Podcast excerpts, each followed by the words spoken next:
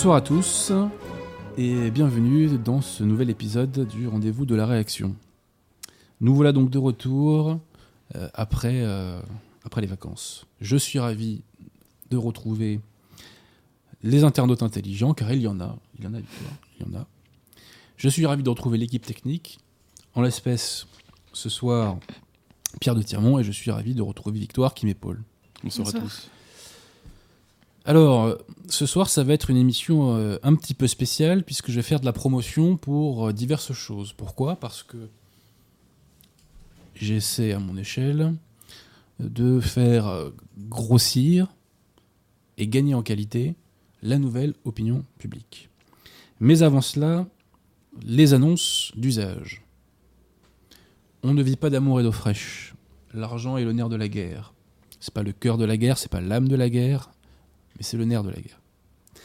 Donc, il n'a échappé à personne que le système, lui, mettait le paquet quand il s'agissait de défendre sa cause et ses intérêts. Donc je demande aux âmes françaises qui nous écoutent et qui ont les moyens euh, d'alimenter le Tipeee euh, de euh, Radio Athéna. Cette émission demande des moyens humains, demande des moyens financiers. certes, il y a des bénévoles qui donnent de leur temps et de leur énergie, mais ça ne suffit pas. Donc, je demande encore une fois aux âmes françaises dévouées à la cause, eh bien, d'alimenter le compte Tipeee plutôt que de vous saouler euh, plutôt que de détruire votre santé avec des cigarettes. Euh, voilà. Eh ben, je vous propose de financer la cause française, car financer la cause française, c'est un investissement sur le long terme. Ensuite, autre annonce. Je fais un petit peu de pub pour la chaîne YouTube du frère Thierry, qui s'appelle Retour au réel. Je répète, Retour au réel. Chaîne recommandée par Victoire, n'est-ce pas? Voilà, exactement. Euh, pour laquelle j'ai fait une conférence il n'y a pas longtemps, mais quelques jours de cela, la semaine dernière, je crois.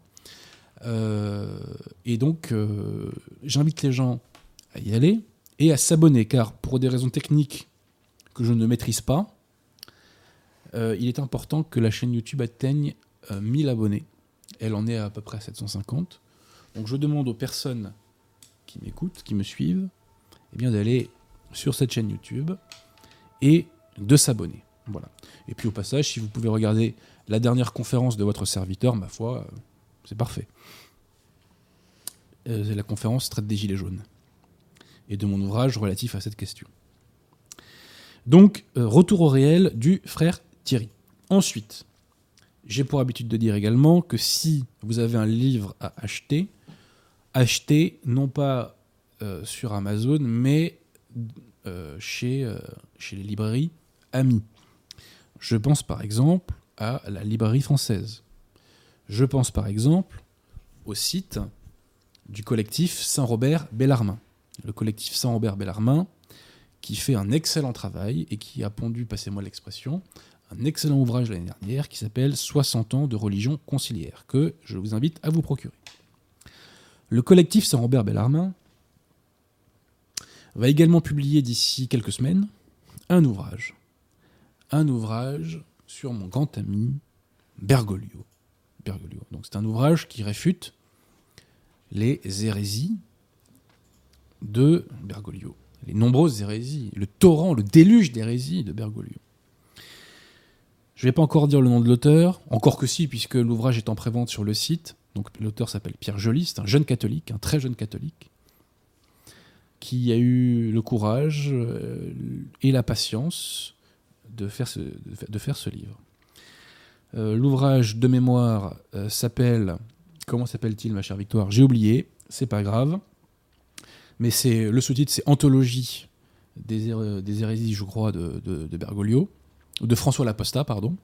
Et il s'avère que votre serviteur a fait une préface, une très longue préface. C'est une sorte de mini-essai que j'ai fait euh, en préface de ce livre.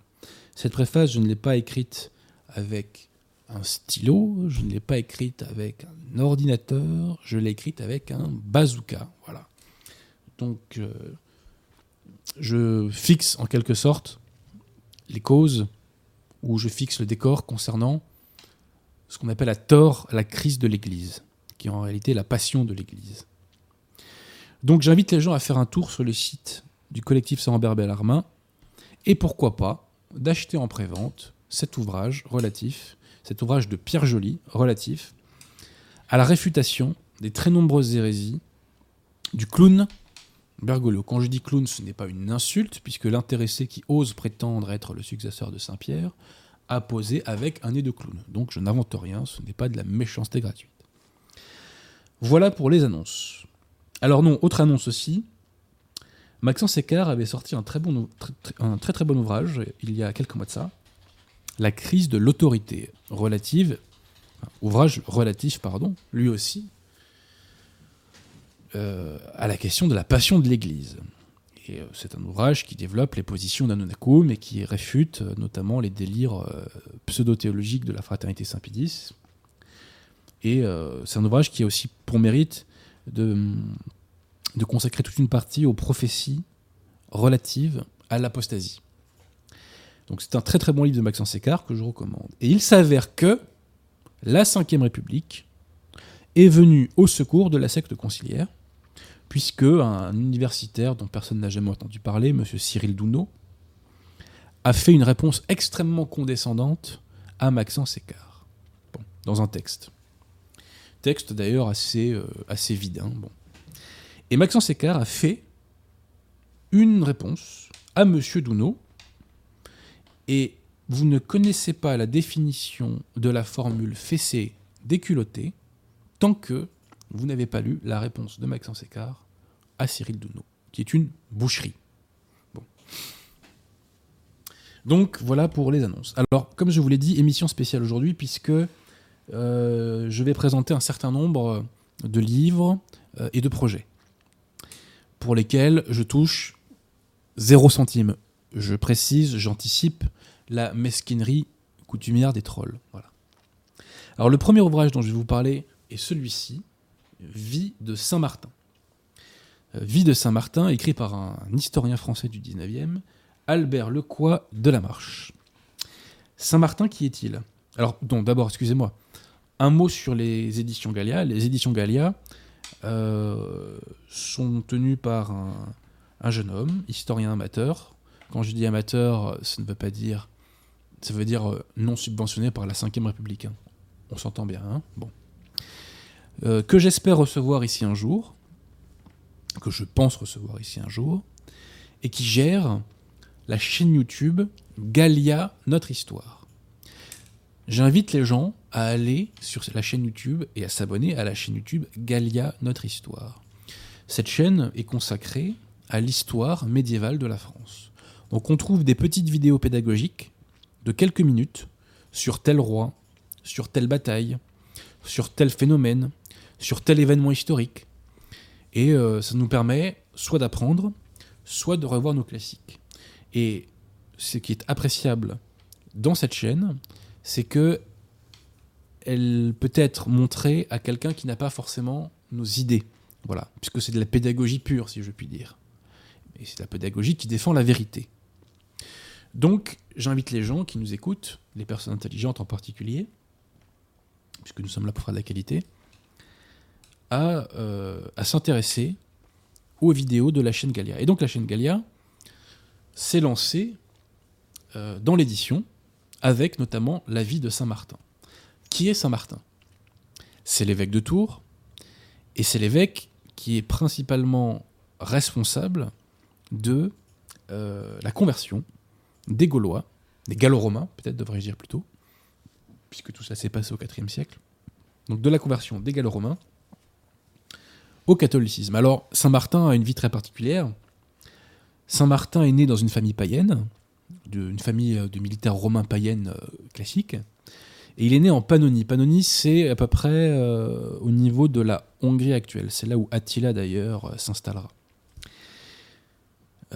Saint Martin, donc, il n'était pas ça encore à l'époque, bien entendu, va découvrir le catholicisme à Rome il, va, euh, est issu d'une famille militaire, donc il va rester, euh, il, va adopter, je dirais, la, vocation militaire. À, l'âge de 22 ans, il deviendra catéchumène. Et en raison des invasions barbares, on va, ou plutôt l'empereur de l'époque, va envoyer le régiment auquel il appartient en Gaule. Et en Gaule, il va avoir une vision. Pourquoi? Saint-Martin, un jour, voit un pauvre. À ce moment-là, il, n'est encore qu'un soldat romain. Et le pauvre n'a pas de quoi se vêtir. Alors que fait Saint-Martin? Il retire, je sais pas comment on doit appeler ça, une tunique, enfin j'ai pas le terme technique, pardonnez-moi, et d'un geste, il la coupe en deux avec son glaive. Et il va donner euh, la moitié de, euh, cette tunique aux pauvres.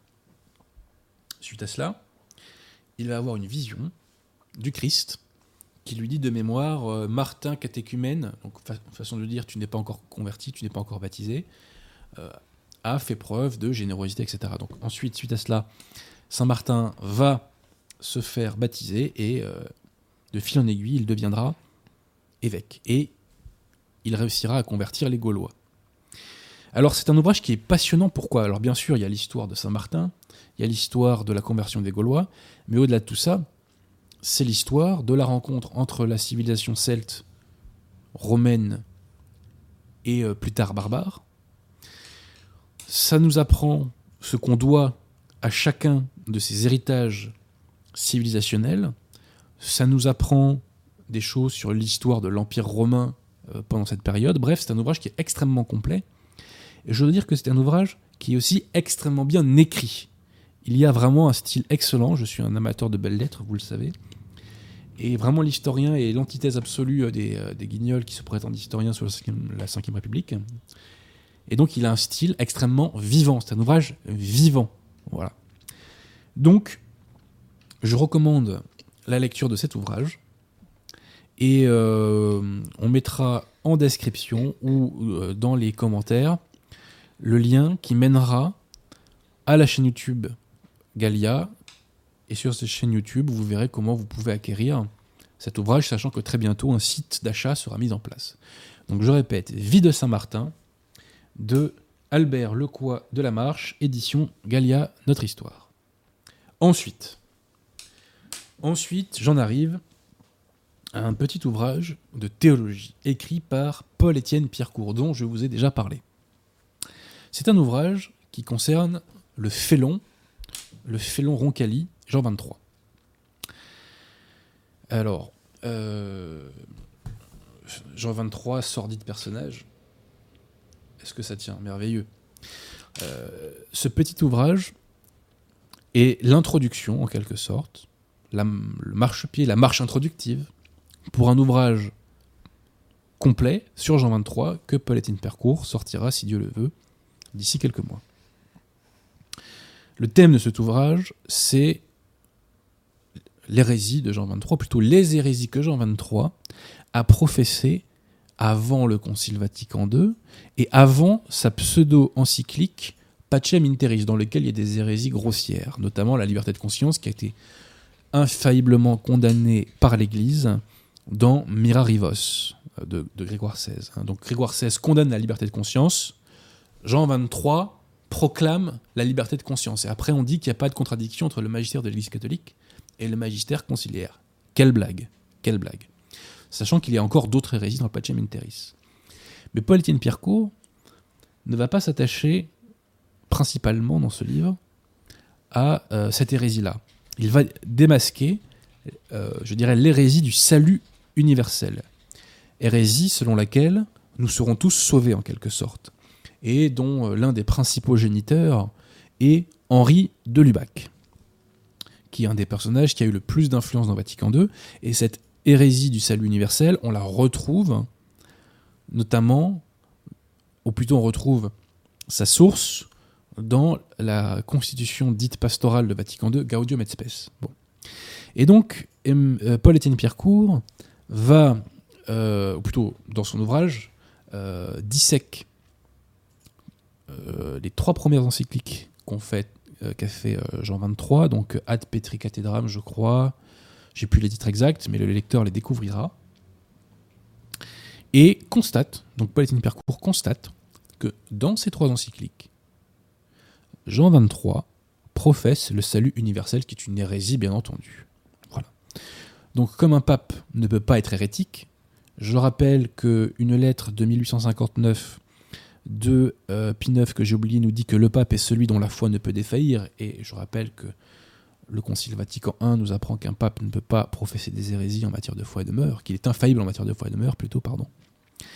Bref, donc Paul-Étienne Percourt apporte la preuve que euh, était un félon et un imposteur et qu'il était aussi pape que, euh, que Michel Leb, on va dire. Voilà. C'est-à-dire de très loin, quoi. Hein.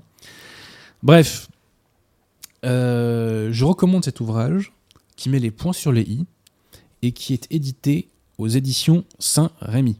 Voilà. Donc cet ouvrage, je vous l'ai dit, c'est la préparation. La préparation, c'est l'introduction d'un livre missile qui, j'espère, donc sortira le plus tôt possible dans quelques mois. Je me répète, l'ouvrage sort aux éditions Saint-Rémy et j'invite les curieux à jeter un œil au catalogue des éditions Saint-Rémy qui réédite notamment les grands auteurs, je dirais, de la pensée antilibérale, d'un point de vue théologique, j'entends, les Monseigneur Gaume notamment, euh, l'abbé Aubry. J'ai une passion pour ma part euh, pour Monseigneur Gaume, qui est pour moi le plus grand théologien français du XXe siècle. Peut-être le plus grand théologien français tout court, je ne sais pas. En tout cas, il écrase Bossuet, ça c'est certain. Personne n'a parlé du Saint-Esprit comme Monseigneur Gaume. J'invite les gens à lire notamment son traité sur le Saint-Esprit.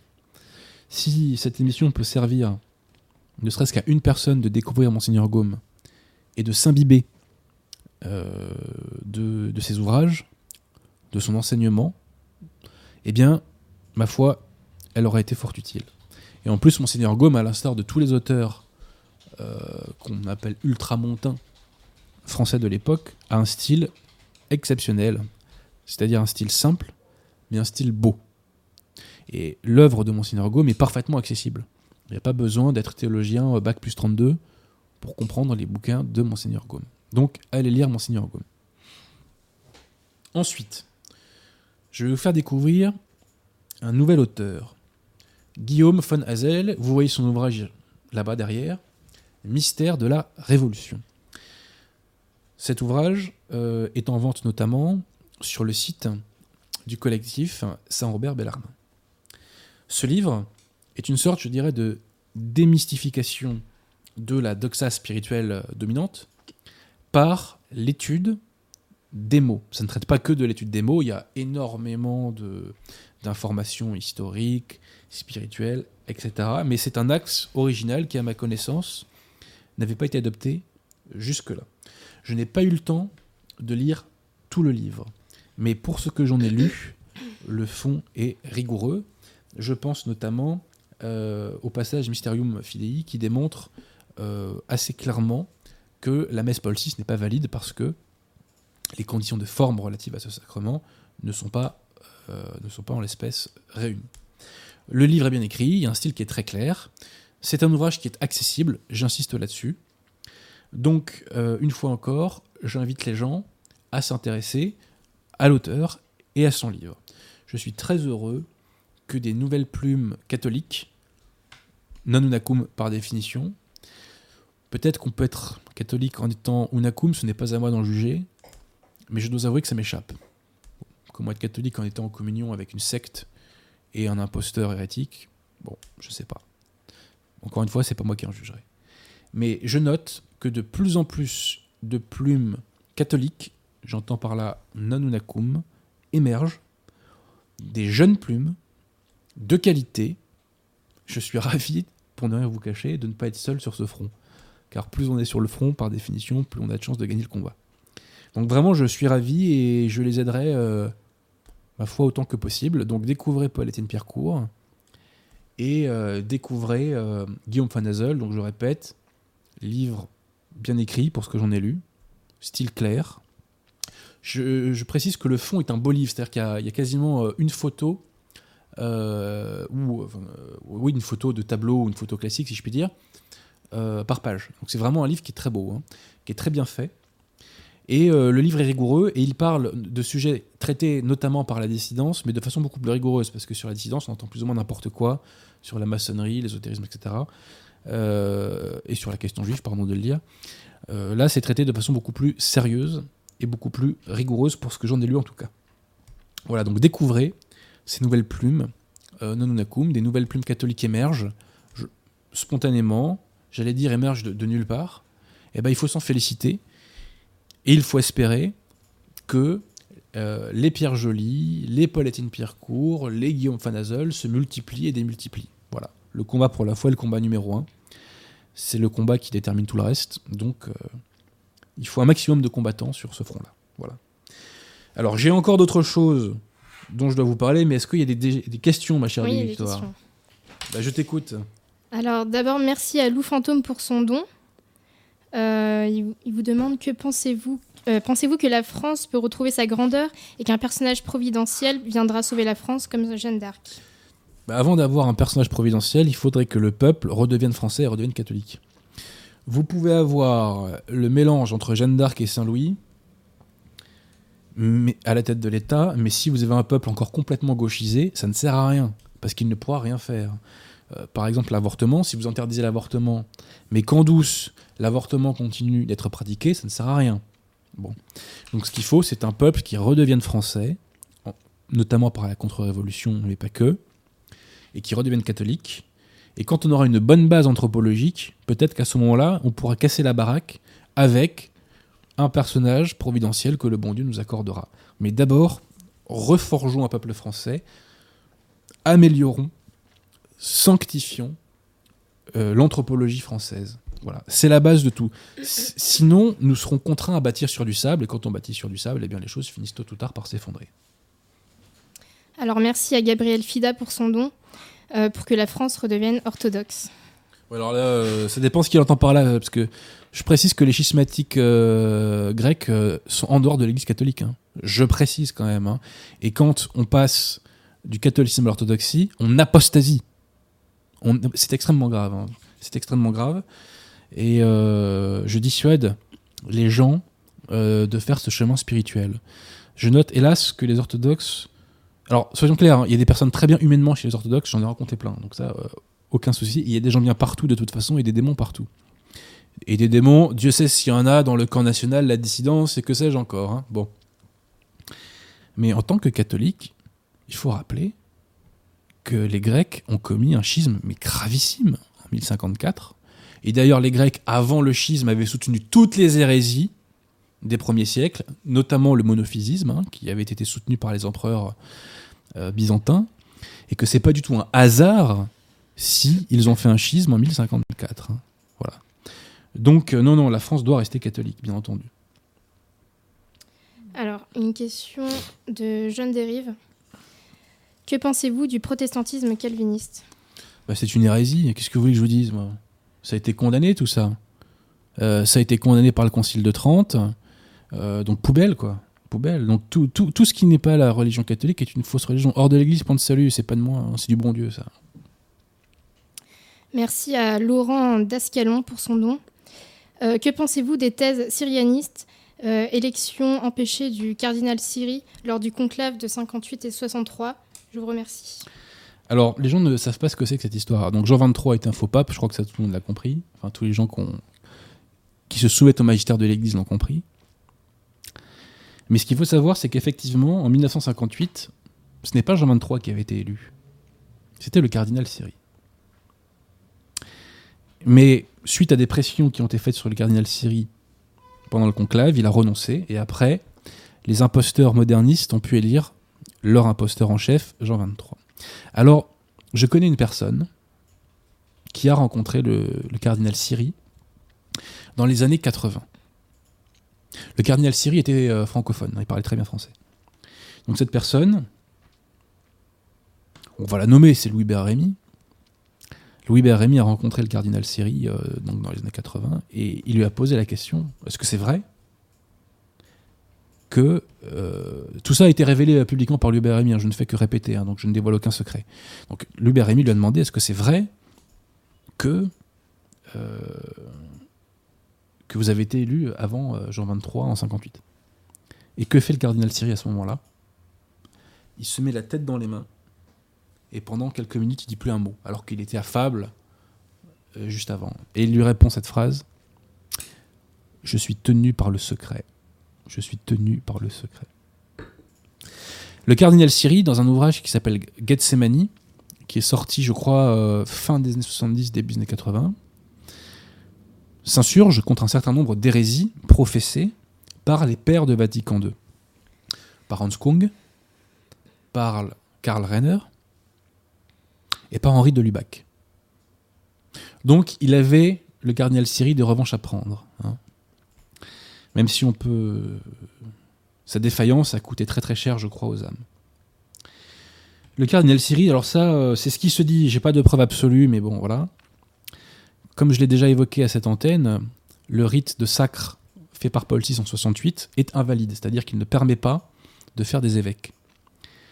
Et il se dit que, il se dit que lorsque le cardinal Siri avait à sacrer des évêques ou simplement à ordonner des prêtres, eh bien, il faisait ce pseudo-sacre, ou ce- cette pseudo-ordination dans le rite Paul VI, donc qui n'avait rien, qui, ne produit pas les effets du sacrement, ce sont des faux sacrements invalides, et qui en douce derrière réordonnait et resacrait avec le euh, véritable sacrement avant la fausse réforme du félon euh, Montini. Je ne sais pas si c'est vrai, ça se dit, les gens qui, qui m'ont dit ça sont plutôt bien renseignés, donc euh, j'ai tendance à croire que c'est vrai. Et quand on voit, ou plutôt quand on lit le dernier ouvrage du cardinal Siri, Gethsemane, on peut penser qu'effectivement, il avait, euh, il avait vraiment, il en avait gros sur la patate, comme on dit. Voilà. Est-ce qu'il y a d'autres questions, ma chère Victoire? Oui, il y en a pas mal.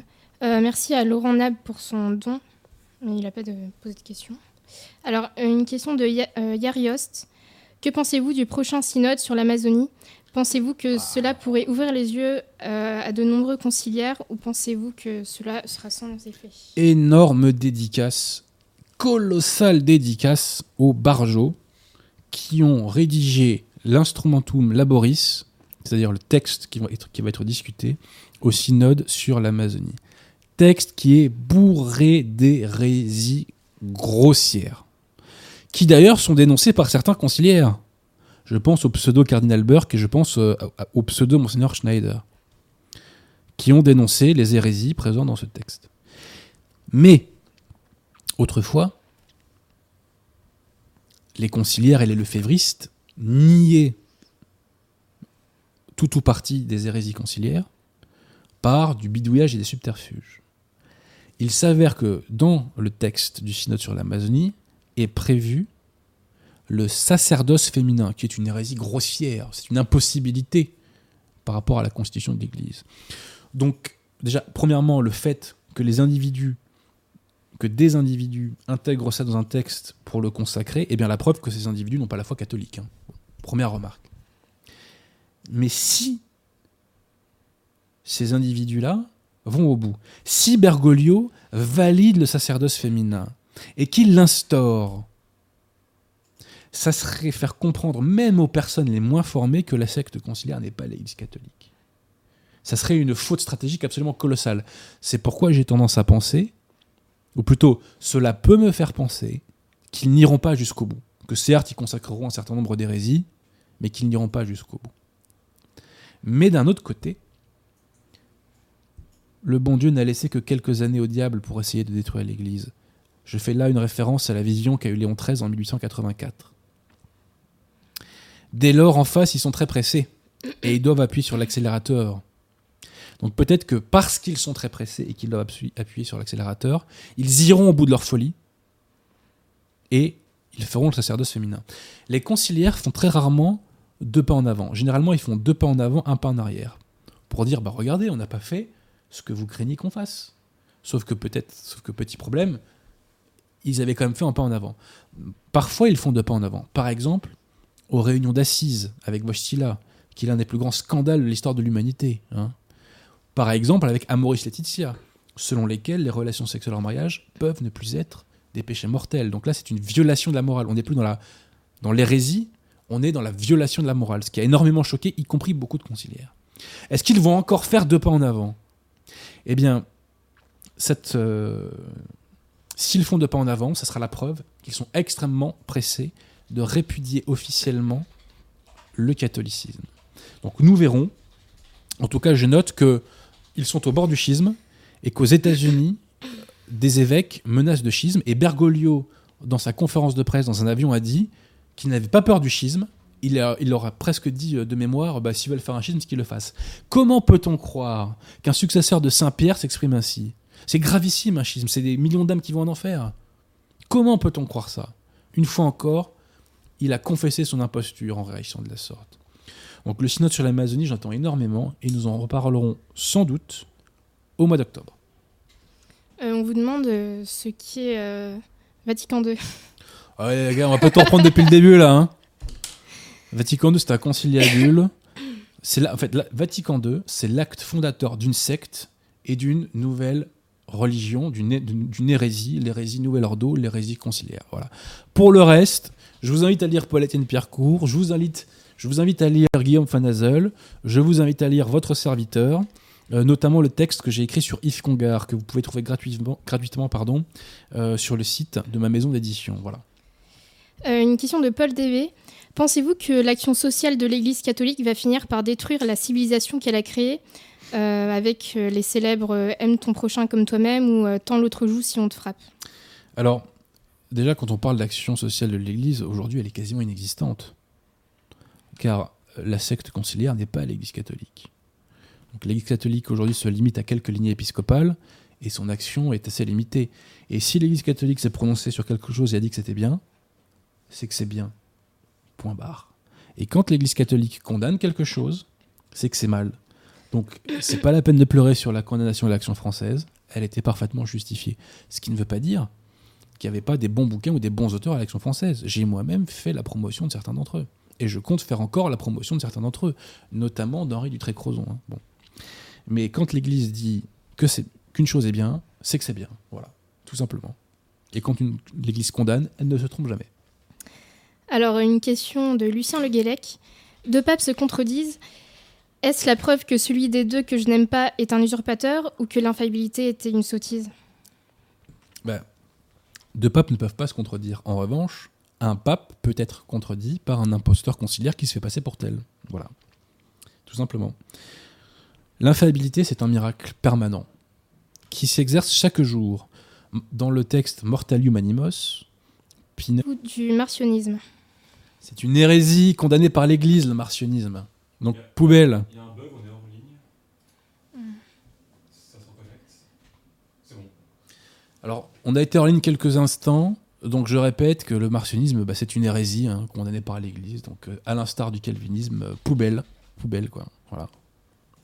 Et, euh, et voilà, c'est tout. Donc poubelle, martionnisme, à la corbeille là que je vois là. Euh, Une ultime question, ma chérie, toi, avant que j'embraye, dis-moi.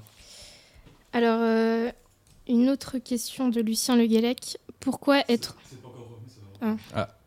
Donc en fait, il faudra que je répète sur le martionnisme en fait, c'est ça 30 secondes. ouais. Bon bah, je le ferai une troisième fois. Jamais 203. On est attaqué, on est attaqué. Ça semble revenu chez certaines personnes. Moi, je l'ai pas encore.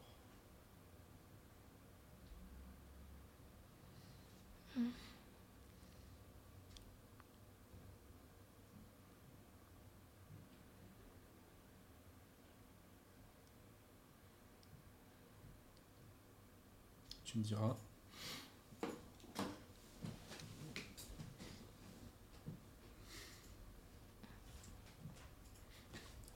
C'est pas encore revenu, on est d'accord. J'en profite pour aller me boucher.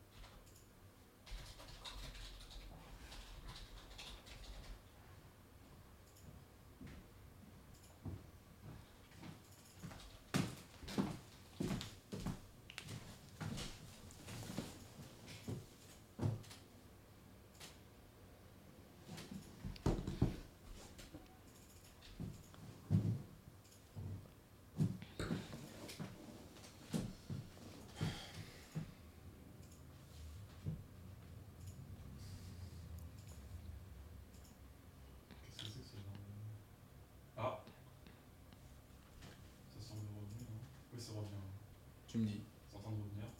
C'est bon, c'est bon, c'est bon. Alors, jamais 203. Je ne sais pas où on, est, où on en est au niveau de l'enregistrement. Euh, donc, on me demandait que faut-il penser du martionnisme? Je réponds que le martionnisme, donc, qui consiste à nier l'autorité euh, de l'Ancien Testament, est une hérésie condamnée par l'Église à plusieurs reprises, et en dernier lieu dans Mythe Brennander Zorge de, de Pie XI. Donc, poubelle, et je déplore que la dissidence, euh, parce qu'elle ne comprend pas la question juive et qu'elle ne l'aborde pas à travers le prisme du magistère de l'Église, euh, eh bien, euh, tombe là-dedans, quoi. Et si vous voulez avoir une bonne, une bonne approche de la question juive, je vous invite à lire l'ouvrage de l'abbé Joseph Lehmann qui s'appelle L'entrée des Israélites dans la société française, qui est un ouvrage absolument passionnant et qui, euh, si ma mémoire ne me fait pas défaut, fait le tour de la question d'un point de vue historique, d'un point de vue théologique, etc. Voilà. Donc, l'entrée des Israélites de la société française de l'abbé Joseph Lehmann. Les frères Lehmann, euh, je crois que c'était Joseph et Augustin, de mémoire, leur prénom, euh, donc sont deux prêtres catholiques, dont un certain nombre d'ouvrages ont été publiés avec l'imprimatur. L'entrée des Israélites dans la société française a été publiée avec l'imprimatur. Et ces deux prêtres ont une, originalité, si je puis dire, c'est qu'ils viennent de familles juives talmudiques. Voilà. Ils se sont convertis à, l'âge de 18 ans. Et euh, lorsque l'un d'entre eux s'est converti, un de ses oncles d'ailleurs, je crois, a essayé de l'étrangler. Et euh, ils ont beaucoup écrit. Euh, ils ont fait des ouvrages théologiques qui sont absolument passionnants, écrits avec un style encore une fois magnifique, et des ouvrages justes, validés par l'Église, puisque publiés avec l'imprimatur. Donc vraiment, lisez les frères Lehmann. J'ai une passion pour les frères Lehmann. J'ai une admiration pour les frères Lehmann. J'ai énormément appris d'eux. Euh, et vraiment, euh, lisez ces ouvrages. Voilà. Ça vous évitera notamment de tomber dans le martionnisme et ça vous permettra de rester catholique parce que quand on adhère à une hérésie, je rappelle qu'on n'est plus catholique. Voilà. Dernière question. Vas-y, vas-y. Une question de Yann Touvet. Euh, Pensez-vous que M. Zemmour est un bon défenseur de la France catholique? C'est pas, pas vraiment son rôle. Zemmour, si vous voulez, je, vais, raisonner en avocat. Sur certains dossiers, il fait bien le boulot. Sur l'affaire Pétain, il a fait un boulot euh, très utile. Après, Zemmour, c'est pas ce qu'on appelle un contre-révolutionnaire à proprement parler. Euh, donc effectivement, on a des divergences avec Zemmour. Voilà. Je pense pas que effectivement le combat contre la secte conciliaire, ça lui parle beaucoup. Donc Zemmour, faut prendre ce qu'il y a de bon. Voilà. Je constate que quand il est euh, dans une émission dans les grands médias, généralement, quand il prend une position, on est d'accord avec lui, on va arrêter de se mentir. Voilà, il faut, être clair. Donc Zemmour, il, fait du bon boulot sur certains dossiers, il faut le lui reconnaître, notamment sur, euh, sur Pétain, sur le multiculturalisme. Il parle de remigration, il parle de colonisation de la France. Donc euh, dans les grands médias, à ma connaissance, c'est le seul qui le fait. Au- Aujourd'hui. hein. Espérons que demain, ça ne soit pas le seul. Voilà. Donc euh, il défend la France catholique euh, en partie, mais euh, pas le tout, quoi. Voilà. Mais ceci dit, il met toujours en avant le fait que la France était catholique. Alors effectivement, il a fait un chapitre dans son livre qui s'appelle Saint Louis le roi juif. Là, on va dire qu'il a un peu forcé la dose, hein. mais l'honnêteté intellectuelle, j'ai à dire que Zemmour a toujours parlé de l'identité catholique de la France et qu'il a défendu un certain nombre de, euh, de belles figures françaises, notamment euh, le maréchal Pétain. Encore des questions? Allez, une dernière, avant que j'enchaîne. Alors, une question de Supka. Pourrait-il avoir une émission spéciale sur la place de l'Ancien Testament dans la foi chrétienne? Ouais, mais là, il faudrait vraiment un, un spécialiste. Mais la place de l'Ancien Testament, elle n'est elle est pas contestée hein, par les catholiques. Mais ce qu'il faudrait, c'est c'est que ce soit un homme d'église qui fasse ça. Euh, moi, je ne suis pas théologien. Euh, je suis avocat. Alors, ça peut servir, puisqu'il y a des mécanismes intellectuels identiques entre la théologie et euh, le droit, dans l'application des principes, des exceptions, etc. Euh, mais il n'y a aucun doute là-dessus. Je veux dire, à moins d'être un dissident dingo, voilà, je veux dire, on a compris quoi. Voilà. Bon, on, on reprendra les questions après. Je dois faire encore un petit peu de promo. Alors, Christophe Orlan, que vous voyez sur TV Liberté, euh, et qui d'ailleurs fait un très bon boulot sur TV Liberté, un, boulot euh, d'histoire, euh, fait des formations. Des formations historiques. Et il en a fait, je crois, trois.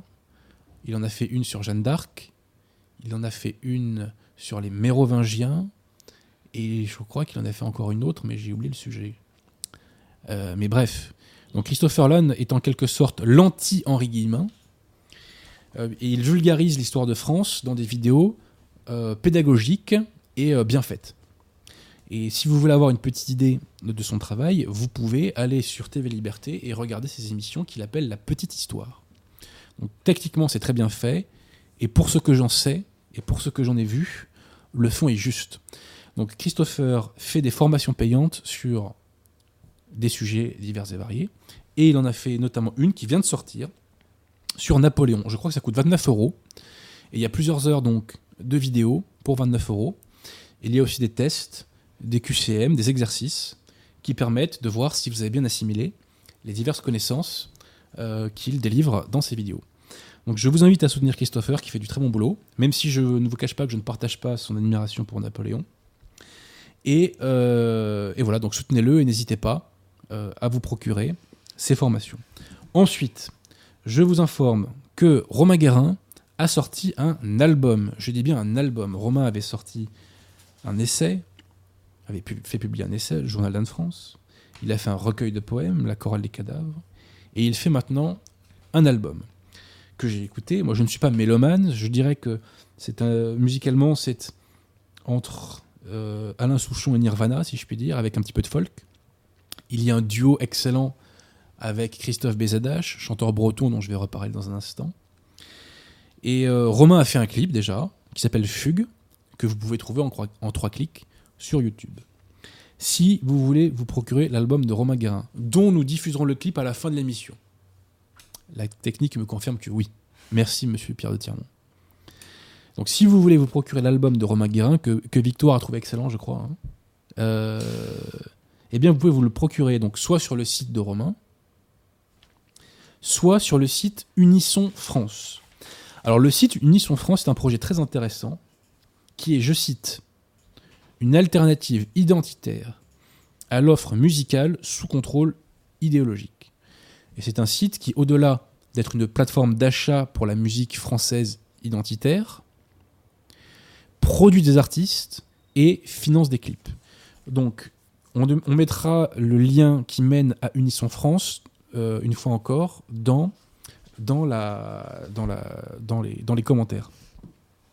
Donc, c'est un projet très intéressant. J'ai souvent dit que notre combat, c'est la reconquête des esprits. Et il faut reconquérir tous les terrains. Internet, la vie intellectuelle, euh, les combats spirituels, euh, les questions relatives à l'alimentaire, pourquoi pas un jour les grands médias, les savoirs, et notamment bah, la musique. Voilà. Donc, le projet Unisson France peut contribuer à la reconquête des esprits par la musique. Donc, actuellement, il y a le, CD de Cro-Blanc qui est en vente, il y a le CD de Romain qui est en vente, et il y a le CD, le premier CD de Christophe Bézadache, Christophe tout court, euh, qui est un chanteur breton et qui a fait un très très bon premier album qui s'appelle L'armée du silence, que Victor n'a pas encore écouté, je crois. T'as as aimé que le Romain Guérin pour l'instant, mais je te recommande, ma chère Victoire, euh, le, CD de Christophe Bézadache. Alors restons sur Christophe. Christophe va faire un deuxième album et il va lancer incessamment sous peu, peut-être même que c'est déjà lancé, une campagne Ulule pour financer euh, l'enregistrement de son album et donc pour que son deuxième album se fasse dans de bonnes conditions. Eh bien, j'invite les bonnes âmes à financer le projet de Christophe. La campagne cherche à réunir, je crois, 2200 euros. Donc vraiment, amis patriotes, aidez Christophe à financer son album. Pour avoir une petite idée de son travail, vous allez sur YouTube, vous tapez Christophe BZH et par exemple, vous écoutez son morceau Télévision, qui à une autre époque aurait été ce qu'on appelle un tube à la radio. J'aime beaucoup le travail de Christophe pour deux raisons. Première raison, c'est qu'on y trouve de bonnes mélodies. Deuxième raison, c'est parce qu'on y trouve de bons textes. Et il y a même parfois de l'humour, notamment dans son morceau qui s'appelle Regard de Braise, qui est un, morceau euh, sur l'alcool, qui est très rigolo. Voilà. Donc bonne mélodie, bon riff et bonnes paroles. Et ce sont des paroles euh, pas toujours engagées, bien entendu, mais avec une teinte euh, de critique du système, une teinte patriote que j'aime beaucoup. Donc Christophe fait un super boulot. Euh, et je demande euh, bah, donc aux hommes françaises qui nous écoutent de le soutenir, de l'écouter, de diffuser ses clips et euh, de diffuser euh, évidemment euh, euh, cette campagne, euh, cette campagne euh, Ulule pour qu'il obtienne ces 2200 euros qui lui permettent d'enregistrer dans de bonnes conditions son deuxième album qui sera lui aussi en vente sur le site Unisson France. Donc cliquez bande hein, sur le site Unisson France. Voilà. Nous avons une question de Hop Napster qui nous demande si Romain Guérin est disponible sur Spotify. Je ne sais pas ce que c'est Spotify, moi. Je suis désolé, euh, j'y connais rien, moi, euh, ces trucs-là, moi. Donc, euh, je ne sais pas. Je ne sais pas. Désolé. euh, Désolé. Est-ce que tu as encore des questions, ma chère Victoire? Oui, déjà remercions euh, PM pour son don. Euh, une question de Jean-Pierre. Quelle version de la Bible conseillez-vous? Je suis pas très calé à ça. euh, j'ai- je suis là, j'ai vraiment, je, je, je plaide coupable parce que mon abbé m'avait redonné les bonnes références il y a pas longtemps, Euh, mais ma, ma mémoire là actuellement a, a un petit trou, donc je le dirai le mois prochain. C'est une question qu'on me pose régulièrement en plus, donc vraiment je suis inexcusable. Alors merci à Alex pour son don. Euh, il, vous demande doit-on avoir la foi pour être chrétien? Ah bah bien sûr. Expliquez-moi comment on peut être catholique sans avoir la foi. Ça c'est euh, le grand mystère. hein. Alors j'en profite. Quelle, quelle est la définition de la foi? Qu'est-ce que c'est que la foi catholique? C'est pas seulement de croire en Dieu. C'est pas seulement le sentiment religieux de croire en Dieu. La foi catholique, c'est l'assentiment à toutes les vérités révélées par l'enseignement catholique. Et si vous contestez une seule de ces vérités, Léon XIII nous dit un seul mot dans son encyclique Satis Cognitum. Si vous contestez un seul dogme, vous sortez, vous devenez hérétique, enfin si vous le contestez avec pertinacité, vous sortez de l'Église catholique. Voilà, ça fait un petit rappel. C'est une définition qu'on retrouve dans le catéchisme du Concile de Trente et que je voulais caser. Voilà, ça tombe bien. Alors une question d'Alex Delarge. Que pensez-vous du dernier ouvrage de l'abbé Rioux? Bah écoutez, c'est un bon bouquin. Alors l'abbé Rioux a eu la gentillesse de m'offrir son livre. Alors j'avais croisé l'abbé Rioux en septembre 2018. Il m'avait dit qu'il travaillait donc sur son ouvrage, euh, La question juive. Et euh, il me l'a offert avec un petit mot euh, de solidarité de combattants, je dirais. Voilà. Et euh, donc c'est un bon bouquin. Et euh, que vous disais, je crois qu'il cartonne en plus en termes de vente. Je crois qu'il fait un, un très très bon score. Euh, non, je crois qu'il ne faut pas dire score ici, il faut dire résultat. Mhm. Les ventes sont nombreuses, on va dire ça comme ça. Et donc, j'invite les gens à lire en complément du livre de l'abbé Rioux le, bah, les ouvrages d'Isabelle Lehmann sur la question juive que j'ai cité préalablement. Il y a aussi un autre ouvrage qu'il faut lire d'Isabelle Lehmann, c'est La question du Messie et le Concile euh, du Vatican. Voilà. Et ces ouvrages d'Isabelle Lehmann, vous pouvez les trouver gratuitement, en PDF notamment, sur le site Saint-Libert, qui est une bibliothèque en ligne sur laquelle vous avez tous les trésors de euh, la théologie catholique, de la littérature catholique française. Et pas que française d'ailleurs, mais notamment. Parce qu'on est quand même des tueurs à gages en matière de théologie. C'est pas du chauvinisme, c'est un constat. Donc, en complément de l'ouvrage de l'abbé Rioux, j'invite les gens à lire euh, notamment donc l'entrée des Israélites dans la société française des abbés, enfin plutôt de l'abbé Joseph Lehmann, parce que parfois il y a des ouvrages qui sont écrits à deux, mais celui-là, je crois, est écrit uniquement par, par Joseph Lehmann. Merci à Krul Risette pour son don. Et euh, il vous demande un verset préféré. Pourriez-vous nous le dire? Oh, J'en ai des milliards. Moi, le- le- mon passage de la Bible préféré, qui a changé ma vie, qui a changé ma vie, je le lis bien, c'est euh, Saint Matthieu chapitre 6, verset 24-34. C'est ce passage où le Christ euh, discute avec les apôtres et il leur dit euh, Vous vous souciez de ce que vous allez manger et de comment vous vêtir, mais ça, ce sont les besoins des païens. Ce que le bon Dieu veut d'abord, c'est que vous atteigniez le royaume des cieux, que vous cherchiez la vérité. Et donc que vous la défendiez notamment. Cherchez le royaume des cieux et le sur quoi vous sera donné. Qu'est-ce que ça veut dire, ma chère Victoire? Ça veut dire, si vous défendez la vérité, matériellement, le bon Dieu ne vous laissera jamais tomber. Et ça, moi, ça, m'a, ça, m'a, ça a changé ma vie parce que ça veut dire quoi? Ça veut dire tu peux y aller. Tu as, euh, si je puis exprimer ainsi, euh, un filet de protection, quoi. Tu peux te lancer, tu as un filet de protection. Ça ne veut pas dire qu'il faut faire n'importe quoi. Hein Mais euh, c'est un passage qui a, qui a changé ma vie, je le dis franchement. Et euh, je me souviens même que je l'avais lu peu avant de passer le barreau. Et euh, ça m'avait donné une patate euh, énorme, quoi. Donc, cherchez la vérité, défendez-la, pratiquez-la, pratiquez la morale de l'Église catholique, sanctifiez-vous, soyez en état de grâce, et jamais le bon Dieu ne vous lâchera matériellement. Et d'ailleurs, toutes les familles catholiques que je connais qui ont beaucoup d'enfants, et j'en connais qui ont énormément d'enfants, j'ai notamment un très bon contact qui en a 13, chapeau. Hein, quand on dit que les catholiques sont les ennemis de la race blanche, euh, je rigole un peu quand même. hein. Euh, et euh, donc, que disais-je? Et, et voilà, donc ce passage de Saint Matthieu, génial. J'adore la phrase, je crois que c'est les psaumes 96, verset 5. Les dieux des païens sont des démons. Je l'aime beaucoup. J'aime beaucoup aussi cette phrase qui nous dit, euh, je ne sais plus dans quel évangile c'est, toute plante qui n'a pas été plantée par mon Père céleste sera déracinée. Ça veut dire que s'il n'y a pas les bonnes bases, et notamment d'un point de vue spirituel, eh bien, euh, tout foire. Donc soyez, en état de grâce, et le bon Dieu, matériellement, ne vous lâchera jamais. Quel bon verset? Bah, Saint Paul en a des géniaux aussi. hein. Le langage de la croix est folie pour ceux qui se perdent, mais pour ceux qui se sauvent, il est puissance de Dieu. Ah, moi j'adore ça, moi. J'adore ça.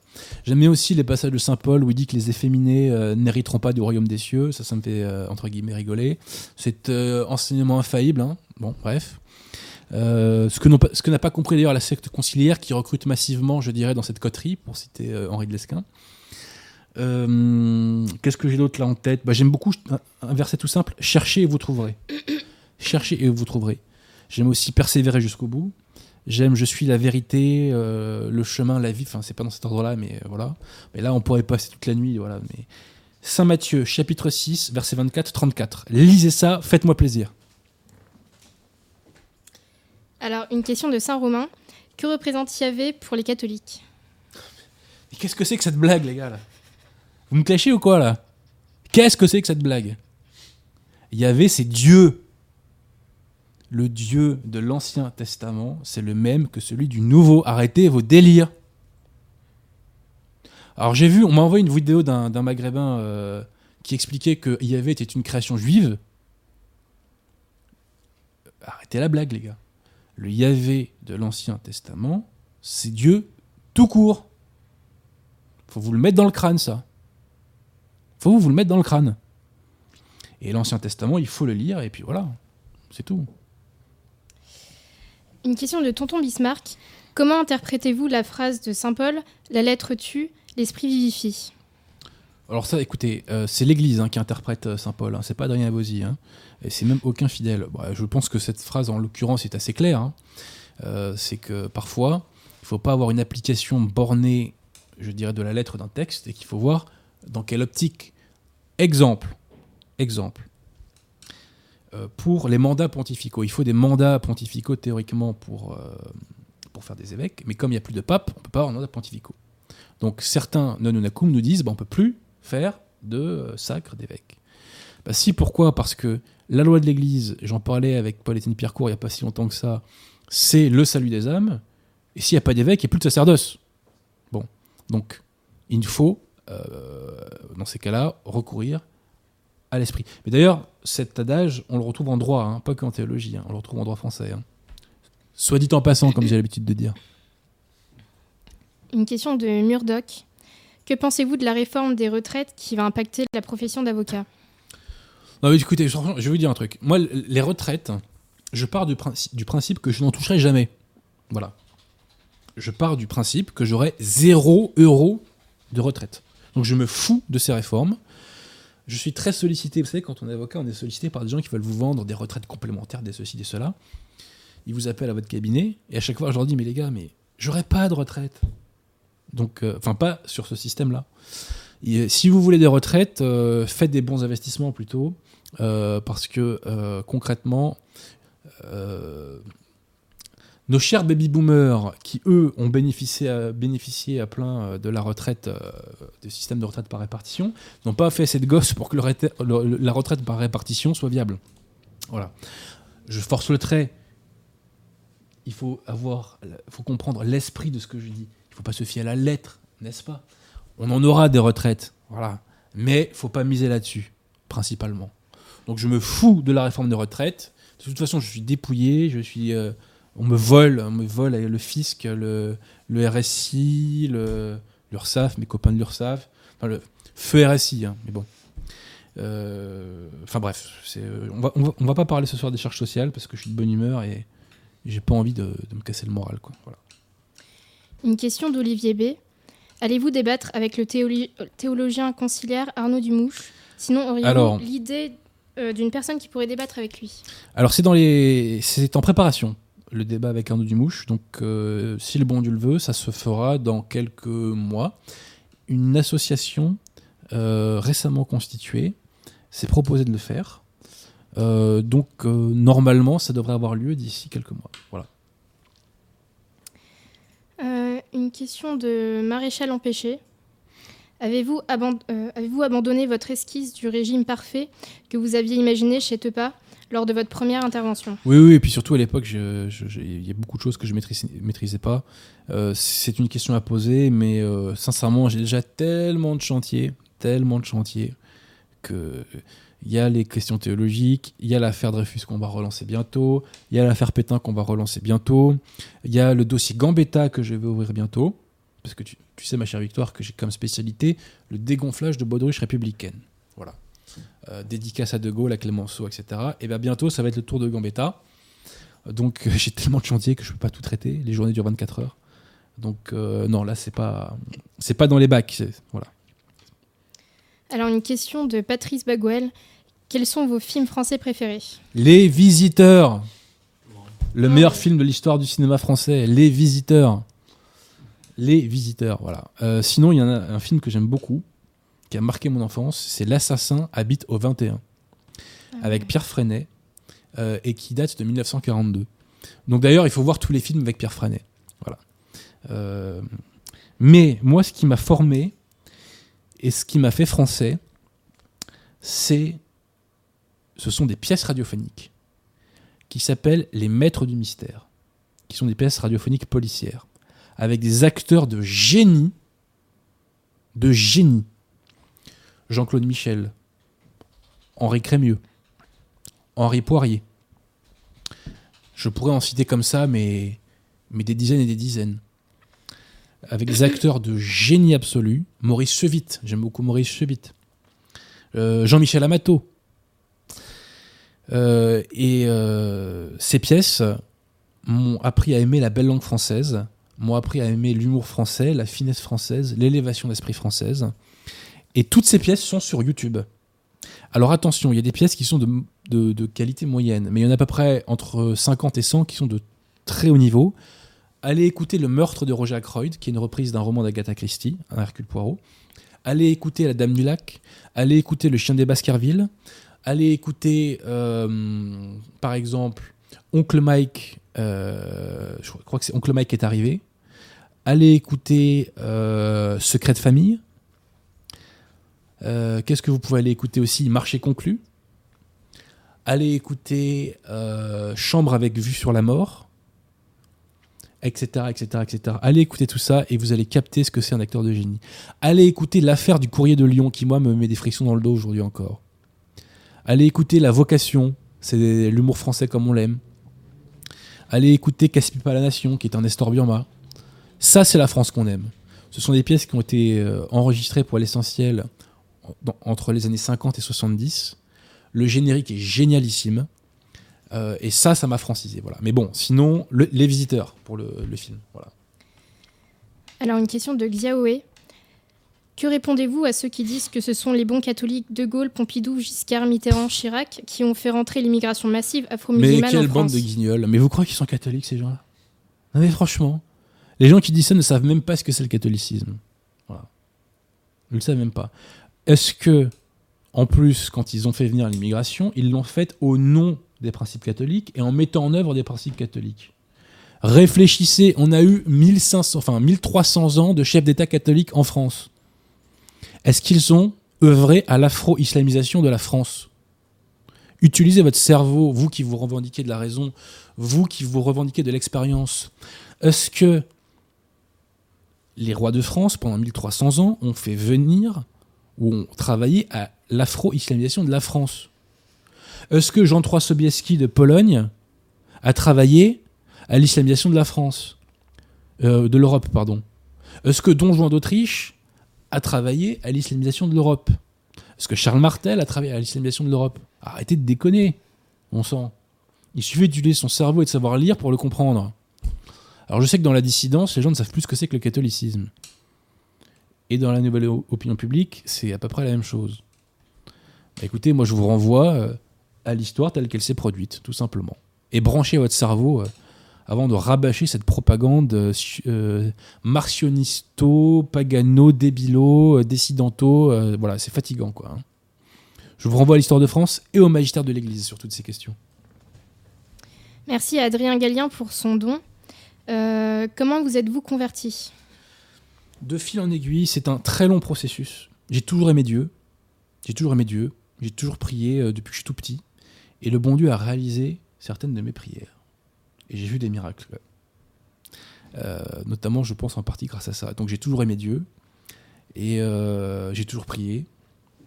Et en découvrant la France, en découvrant l'histoire de France, en découvrant les rois de France, en découvrant la vraie Église, en découvrant le magistère de l'Église, etc., bah, petit à petit, les choses sont faites. Il y a des grâces, il faut avoir des grâces, mais les grâces, ça se provoque. Les grâces, ça se provoque. Voilà. Donc c'est un long processus qui finalement a été cohérent. Je ne, je ne remercierai jamais assez le bon Dieu, jamais assez le bon Dieu, de m'avoir donné ces grâces-là. Je ne les méritais pas. Euh, quand je vais à la messe le matin, une vraie messe catholique en Ile-de-France, il n'y en a qu'une seule en Ile-de-France et il y en a, euh, je pense, une quinzaine en France à peu près, je me dis, tu as gagné au loto. Voilà. Euh, jamais je ne remercierai assez le bon Dieu pour ça. C'est vraiment un privilège. Et de même que défendre la foi catholique est un privilège. Et c'est un privilège, je dirais, j'invite chacun à s'en emparer. Voilà. Et à faire de même. Alors, une question de Pina Ricardo pour revenir sur Yahvé.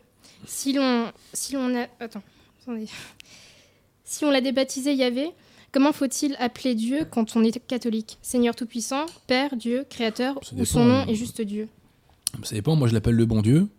Il euh, y en a qui l'appellent Seigneur, tout simplement. Euh, voilà, il y a, y a, mille et une façons. Hein. Mais euh, lisez le magistère de l'Église, lisez la Bible, commencez par le Nouveau Testament. vous en retirez des grâces. lisez tout cela. Voilà. Moi, je, dans mes prières, je, parle du bon Dieu, et même, je dirais, dans mon langage courant, dans mes écrits, je parle, je parle souvent du bon Dieu. Voilà. Une question de Lucien Le Guélec. Pourquoi être aussi sûr que Vatican II est une escroquerie sans jamais remettre Vatican I en cause? Ça n'a rien à voir. Ça n'a rien à voir. Ce sont deux choses qui n'ont strictement rien à voir. C'est comme si vous me dites 2 plus 2 égale 4, donc ça c'est Vatican I. Et 2 plus 2 égale 5, euh, euh, c'est Vatican II, et euh, les uns un rapport avec l'autre. Il n'y a pas de rapport, parce que dans un, dans un cas, on applique les lois mathématiques, et dans l'autre, on ne les applique pas. Donc c'est pareil. Dans un cas, on applique les lois du catholicisme, et dans l'autre, on ne les applique pas. Voilà. Vatican II, on sait que c'est un concile hérétique, parce qu'il y a plein d'hérésies dedans. Il y, en a, des dizaines. Il suffit de savoir lire et d'être un minimum formé. L'hérésie la plus grasse de Vatican II, c'est celle qui nous dit qu'on a le même Dieu que les musulmans, enfin que les catholiques ont le même Dieu que les musulmans, ce qui est la blague du millénaire, puisque euh, le, Dieu musulman n'est pas trinitaire. Et le Christ, dans les Écritures, nous dit bien euh, qui ne passe pas par le Père, euh, enfin qui ne passe pas par le Fils ne peut pas arriver au Père. Voilà. donc ça, c'est des questions qui sont affligeantes. En fait, ce sont des questions de gens qui se croient malins, alors qu'ils ne connaissent pas le minimum syndical de la théologie catholique et du catéchisme. C'est fatigant, quoi. Et c'est parce qu'il y a Vatican I qui nous enseigne l'infaillibilité pontificale qu'on est sûr et certain qu'il est impossible qu'il y ait une contradiction dans le magistère, et donc que Vatican II est inconciliable, qui a créé une nouvelle religion, et qui n'est pas, je dirais, euh, l'explicitation de la religion catholique comme le sont les autres conciles. une question de Gauthier. Quels sont les auteurs laïcs récents qui parlent le mieux de Dieu et du caractère intrinsèquement catholique de la France à vos yeux? Euh, des récents récents, je sais pas s'il y en a. hein, euh, bah, parmi les nouvelles plumes catholiques, j'ai cité Paul-Étienne Pierrecourt, j'ai cité euh, Guillaume Fonazel, il y, a- il y a votre serviteur. Euh, Il y en a sans doute qui m'échappent, je m'excuse pour eux. Mais si on parle de jeunes, euh, il y en a pas tant que ça. Mais euh, rien n'empêche d'aller voir les anciens. hein. Rien n'empêche d'aller lire les abbés Jean-Baptiste Aubry, d'aller lire euh, les Monseigneur Gaume, d'aller lire les abbés Barbier, d'aller lire euh, euh, les abbés Lehmann, euh, et d'aller lire les Monseigneurs de Ségur, etc., etc., etc. Rien n'empêche tout cela. Merci à Adrien Gallien pour son nouveau don et il vous remercie. euh, il vous remercie. Eh ben merci Adrien. Alors, une question de Hop Napster. Connaissez-vous l'auteur catholique américain Michael Jones et que pensez-vous de ses écrits? Alors Michael Jones, je connais celui qui a fait un duo avec Jean-Jacques Goldman, mais euh, je dois dire que je ne connais pas euh, l'auteur catholique. C'est un très bon morceau que tu connais, je crois. je te donne. Non, je connais pas. Je connais pas. Euh, comme euh, théologien américain, euh, il y a peut-être le papa de Mel Gibson qui, est, un bon, qui est relativement bon théologien américain, puisque le papa de Mel Gibson est Nanunakum, à l'instar de son fils d'ailleurs. Remarque, ils sont peut-être australiens, je crois, non? Je sais pas, c'est à vérifier. Je dis peut-être des bêtises là. Donc Hutton Gibson est un auteur Nanunakum. Voilà. Mais là, théologien américain Michael Jones, non, je suis désolé, je connais pas. Alors, une question de Trajan Decius. À quand un débat entre Adrien Abosi et Thomas Ferrier? Je, sais pas. Mais vous savez, les gens sont atteints de la débatite aiguë. Les gens veulent voir Adrien Abosi débattre avec tout le monde. Et les gars, les journées durent 24 heures. Euh, déjà, premièrement, le débat, ce n'est pas du tout ce qu'il y a d'idéal pour faire émerger la vérité. Premièrement. Parce que le débat, très souvent, malheureusement, c'est la forme contre la forme, euh, davantage que le fond contre le fond. Ensuite, si, je, veux dire, les, affirmations et les travaux des uns et des autres se suffisent à eux-mêmes. Vous avez un cerveau, vous pouvez comparer, vous pouvez recouper. Bon, voilà. Donc moi, j'ai j'ai- j'ai rien contre Thomas Ferrier, je l'ai rencontré une fois, on a discuté euh, euh, vraiment, c'était très chaleureux, c'était très sympathique. Mais bon, euh, les gens veulent que je débatte avec Pierre Brougeron, que je débatte avec Dumouche, que je débatte avec machin, que je débatte avec ceci, que je C'est bon les gars, lâchez-moi un peu là.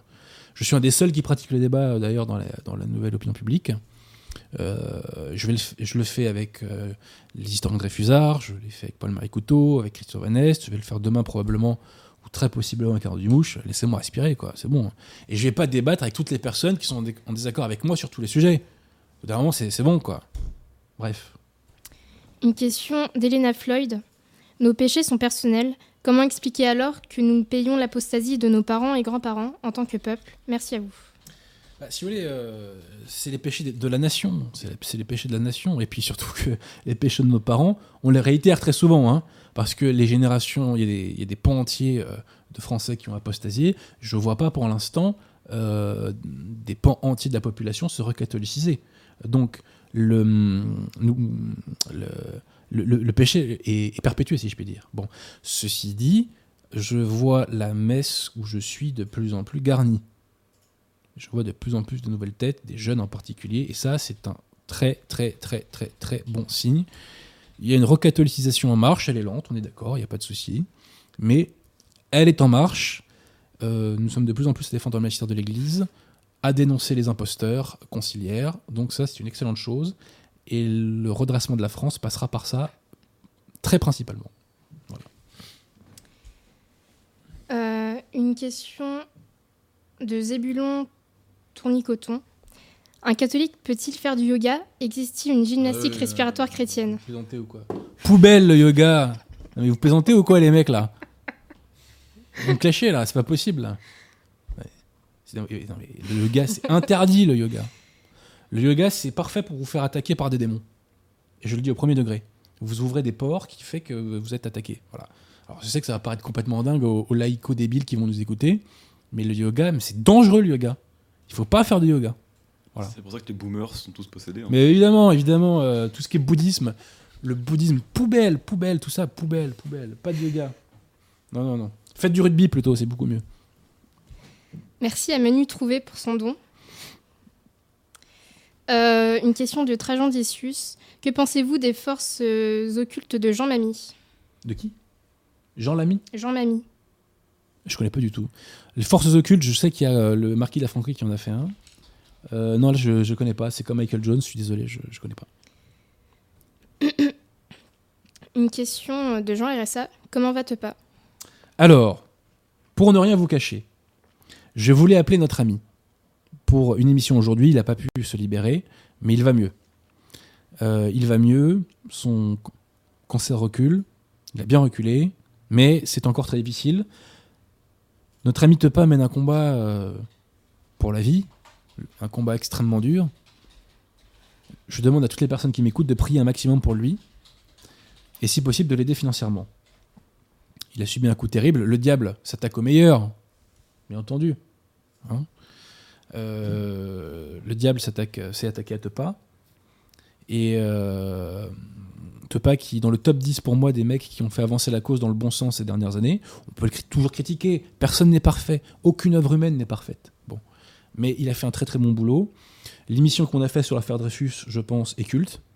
Et celle qu'on a fait sur Pétain euh, le sont aussi. J'ai quand même parlé chez Tepa pendant près de 10 heures de Pétain, vous vous rendez compte? Attendez, c'est extraordinaire comme opportunité pour rétablir la vérité. Donc Tepa va mieux. Euh, il n'est pas encore apte, euh, semble-t-il, pour faire des émissions, puisque sa chaîne YouTube n'a pas repris, mais il va mieux. Mais si vous voulez que Tepa aille mieux, priez tous, tous, tous, tous pour lui et pour sa guérison. Car les prières, ça fonctionne aussi pour ça. Alors en fait, Force occulte, c'est un film de 1943 Ah oui, sur la oui, franc-maçonnerie. oui, oui, je l'ai vu. Bah, il est sur YouTube, donc vous pouvez aller le, le- le regarder. Ouais, c'est rigolo. Je l'ai vu il y, a, il y a près de 10 ans, donc je je l'ai plus en tête. euh, je l'ai plus en tête très bien, mais euh, j'en ai un bon souvenir. J'en ai un bon souvenir. ouais. Euh, Une question de Zélef Lobu. Si on veut connaître tous les détails de l'histoire de France, vous conseillerez quel ouvrage, chaîne YouTube ou autre? Merci d'avance.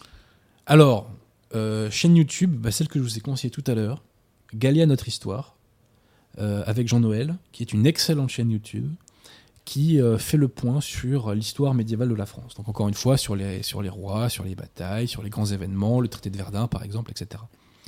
Surtout pas en Guillemin, surtout pas en Guillemin. Euh, sinon, euh, qui on peut consulter? Bah, Le Marquis de la Franquerie a fait un bouquin pas mal sur l'histoire de France. On pourrait consulter Don Guéranger. On pourrait consulter. Alors, faut lire Don Guéranger, hein, petite parenthèse. hein. Don Guéranger, auteur absolument exceptionnel. Euh, alors, le problème de Bainville, si vous voulez, c'est que hum, c'est un auteur naturaliste. Ce qui ne veut pas dire que son œuvre est sans valeur, mais euh, faut pas se limiter à ça, quoi. hein. Faut pas se limiter à ça. Je demanderai à mon abbé. Il a sans doute beaucoup plus de réponses que moi. Et euh, je vous les ferai parvenir euh, la semaine prochaine. Mais sinon, vous savez, vous, vous lisez l'histoire de France classique, hein, et si vous avez des yeux, vous voyez, quoi. Au bout d'un moment, il n'y a, pas besoin d'insister sur le caractère catholique de notre histoire. Il suffit d'ouvrir les yeux pour voir. Et puis j'ai envie de vous dire même, il suffit de, de voyager à travers nos villages, euh, de voir toutes nos croix. J'ai fait du vélo dans le Gard euh, euh, cet été, il y avait des croix partout. c'est formidable, il y a des madones. Enfin voilà, c'est notre pays, quoi. C'est l'âme de, l'âme de notre pays. La France n'est rien sans cette croix qui la tient debout. Voilà. Alors une question de Govost. Allez-vous écrire un livre sur le maréchal Pétain? Gogost a des dons euh, de prémonition. Incroyable. Incroyable. Bra- Bravo Gogost. Si tout va bien, si tout va bien, deux ouvrages que j'ai écrits sur Pétain, euh, il y a maintenant quelques temps, mais que je n'ai pas publié parce que ce n'était pas les priorités, vont sortir au mois de décembre. Un ouvrage n'a pas à proprement été écrit par moi. Ce sont plutôt des textes que j'ai sélectionnés de divers euh, auteurs, de divers plumes, français ou étrangers, et à travers lesquels je fais une sorte de. euh, où je retrace l'histoire de Pétain, en fait. Voilà. Et c'est un ouvrage qui vraiment vous met des décharges de France dans les veines à un point que vous imaginez pas. Je peux le dire avec d'autant plus de recul qu'à proprement parler, c'est pas moi qui l'ai écrit. Voilà, moi je l'ai confectionné, je dirais plutôt. Voilà. Et le deuxième ouvrage que j'ai fait sera relatif au procès Pétain, où je fais un best-of, si je puis m'exprimer ainsi, une meilleure sélection, pardon, de, euh, des dépositions de la défense. Je fais une critique de certaines dépositions de l'accusation qui sont complètement grotesques et que je tourne en ridicule. Et j'invente des dépositions de personnages qui n'ont pas participé au procès Pétain, et j'invente donc des dépositions qu'ils auraient pu faire si ils avaient participé euh, à cet événement. Et je fais aussi une intro assez longue où j'explique comment je suis arrivé à Pétain, et je pense que c'est aussi assez sympa que le lecteur le découvre. Donc, si Dieu le veut, eh bien, deux ouvrages de votre serviteur sur Pétain, aux éditions Altitude, sortiront au mois de décembre. Voilà. Est-ce qu'il y a encore des questions, Victoire? Alors, une question. Encore trois questions. Après, on enchaîne avec nos Bah, amis il qui nous reste trois attendent. questions. Ah bah voilà, le timing est parfait. Le timing est parfait. Alors, une question d'Adrien Gallien. Euh, Est-ce que les prières des non-baptisés sont entendues? Oui, bien sûr. oui. Bien sûr. Oui, oui, oui, elles sont entendues. Il faut, il faut que tout le monde prie. hein. Moi, quand j'étais pas baptisé, j'ai prié et mes prières ont été entendues. Une question de Julien Nas. Euh, Est-ce que tous les avocats sont de gauche? Et qu'est-ce que c'est que ces questions bidons? Mais vous faites exprès ou quoi, là? Montez le niveau, les gars, là. Est-ce que je suis de gauche, moi? Bon, bah non. Il y en a plein, des avocats, non seulement de droite, mais d'extrême droite. Il y en a plein, il y en a un paquet. Il y en a un paquet. Donc, euh, non, bien sûr que non, tous les avocats sont pas de gauche. Et tous les avocats ne sont pas juifs, comme j'entends aussi euh, dans les médias de la dissidence, quoi. Non, mais n'importe quoi. N'importe quoi. Mais vraiment. Vous savez, il y a cette fameuse expression des puceaux du réel qu'on emploie pour les gauchistes, parce qu'effectivement, ils, ne connaissent pas euh, certains aspects de la sociologie euh, euh, d'aujourd'hui, notamment tout ce qui est relatif au multiculturalisme. Bah, Excusez-moi, mais les dissidents de base sont des puceaux du réel aussi. J'entends, mais n'importe quoi sur plein de sujets, mais c'est, absolument terrifiant. Et le tout avec une certitude. hein, on a l'impression que c'est un pape qui parle infailliblement. Quoi, hein, un peu d'humilité, messieurs, et euh, sortez, je dirais, de, de ce ghetto mental qu'est la dissidence, et qui a eu des mérites euh, dans le passé, mais qui aujourd'hui est en train de devenir un asile d'aliéné mental. hein, je le dis franchement, hein, ça rend complètement dingo. hein, par le complotisme, mais pas que, par aussi cette ignorance de la vie, je dirais. Alors, une question de Supka. Quel est le problème du, système judiciaire français et comment la réparer? Attendez, les gars, là. Là, il faut faire cinq émissions là-dessus. Le problème de base du système judiciaire français, c'est qu'il n'y a pas assez de magistrats. Et donc, les magistrats sont compressés comme des citrons dont on veut extraire tout le jus. Il y a autant de magistrats aujourd'hui que sous Louis-Philippe, alors qu'il y a deux fois plus de Français et que les branches du droit euh, se sont euh, multipliées et que les gens font de plus en plus de. en justice donc ça c'est le problème numéro un mais il y a des milliards de choses à dire le problème surtout ne vient pas de la justice mais vient de de l'essence du droit français et du bloc constitutionnel qui repose sur la déclaration des droits de l'homme et du citoyen. C'est ça le problème de fond. Voilà. Et qui fait que nos lois sont viciées parfois. Mais ça, encore une fois, ma chère Victoire, ça demanderait euh, toute une émission. Je ne peux pas traiter ce sujet-là euh, lapidairement comme ça. Une dernière question de Franck Hamann. Connaissez-vous Dupont-Moretti? Oui, oui, oui, c'est un confrère qui d'ailleurs... euh, Non, je peux pas dire. Je peux pas dire. Mais oui, c'est un confrère. Après, je le connais pas plus que ça. Alors lui, pour le coup, il est de gauche. hein. Il le cache pas. hein. Il le cache pas. Voilà. Bon, ben on va passer euh, éventuellement... euh, Est-ce que Raphaël Leclerc est parmi nous? On va la chercher. Raphaël va, je crois, nous parler de la Russie. Elle connaît très bien le sujet. Elle est parfaitement. Alors, Raphaël est une femme qui est polyglotte. Elle parle plusieurs langues. Et elle parle notamment euh, très couramment le russe. Et la thèse qu'elle a faite, puisque Raphaël est docteur, euh, la thèse qu'elle a faite euh, traite de, euh, de, euh, de l'Union soviétique. Alors, est-ce qu'elle est là? Pas encore. On va laisser sonner euh, un petit peu.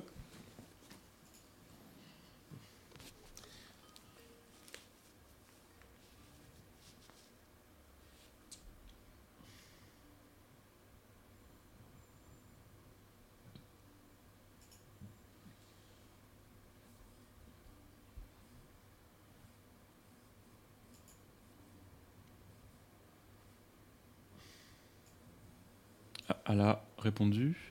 Adrien, votre casque. Attends pour moi. Merci. Attendez, je mets. Merci Pierre de. Tirmont. Est-ce que tu m'entends, Raphaël? Merveilleux. C'est bon, on peut y aller? Attends deux secondes. On me dit deux secondes. Et. Oui. Allez-y. Tu peux y aller, euh, Raphaël. C'est bon? Ouais, vas-y. on- Parfait, très bien. Donc, euh, bonsoir à tous. Euh, je suis très heureux de, vous retrouver ce soir. Euh, voilà, je vais vous parler cette fois-ci des relations avec la Russie récemment, puisque l'agenda a, amené énormément d'événements qui, qui avait justement pour, sujet la Russie, que ce soit la rencontre entre le président Poutine et le président Macron à Brégançon au mois d'août, le 19. Un peu plus d'une semaine plus tard, l'allocution du président devant les ambassadeurs où il a été question du rôle particulier et de la place particulière que la France voulait euh, donner à la Russie euh, dans, sa, dans sa politique extérieure, et aussi plus récemment euh, la rencontre des ministres des Affaires étrangères et de la Défense français et russe à Moscou. Donc effectivement, on a l'impression que la Russie est vraiment extrêmement actuelle, qu'elle est au cœur des débats et des interrogations diplomatiques. Donc, euh, à première vue, on pourrait y voir euh, des signes très positifs euh, avec des, grands discours. Donc, à Brégançon, Macron parlait de vouloir ancrer la Russie à l'Europe. c'est une, une, idée qu'il a reprise également dans son allocution devant les ambassadeurs. Ensuite, donc le ministre Le Drian a parlé de, vouloir proposer un nouvel agenda de confiance euh, à la Russie. Donc euh, tout est tout est formidable. On a l'impression que voilà, la Russie est devenue à nouveau euh, le meilleur ami de la France. Emmanuel Macron avait également insisté sur le fait qu'il ferait du forcing au G7 pour, pour que la Russie soit à nouveau réintégrée, puisqu'on sait que suite au rattachement de la Crimée à la Russie, elle, elle, avait été exclue du G8. Euh, voilà, donc euh, ça a l'air merveilleux. On a l'impression que voilà, c'est la femme des bisounours. Mais malheureusement, euh, quand, on se, quand on se penche un petit peu plus voilà, sur la question, on, enfin, on se rend compte que c'est un peu que du vent. tout d'abord parce que, comme toujours, les promesses n'engagent que ceux qui y croient. Donc Emmanuel Macron peut tout à fait faire des grandes déclarations tonitruantes sur l'amitié franco-russe. Bon, on attend un petit peu que ce soit suivi des faits. Euh, je pense que le président Poutine euh, lui-même, j'y reviendrai plus particulièrement sur ce personnage et ses motivations. Je pense que lui, il est très ouvert à une, euh, notamment aux relations bilatérales franco-russes. il est très favorable, mais je pense qu'il accueille ces déclarations avec un petit peu de distance. Il n'y croit pas vraiment parce que donc Emmanuel Macron lui avait déjà fait le coup en 2017 euh, lorsqu'il l'avait reçu à Versailles et ça ne l'avait pas empêché euh, un an plus tard, en 2018, quand il avait été question de l'affaire Skripal. Vous savez cette histoire où on avait euh, trouvé un ancien agent soviétique qui était empoisonné en Angleterre et comme c'était le, poison était un, agent, enfin un poison qui était bien connu comme appartenant au service russe, on, on s'était empressé de dire que Moscou était derrière. Alors on n'a pas la réponse, je ne sais pas si on l'aura un jour, mais en tout cas, euh, le doigt sur la couture du pantalon, euh, Macron, malgré euh, toutes ses protestations d'amitié, même pas un an avant, s'était empressé de, suivre le mouvement, de faire toute la valse évidemment, il s'est rallié. Complotiste, donc, complotiste. Voilà, complotiste, voilà.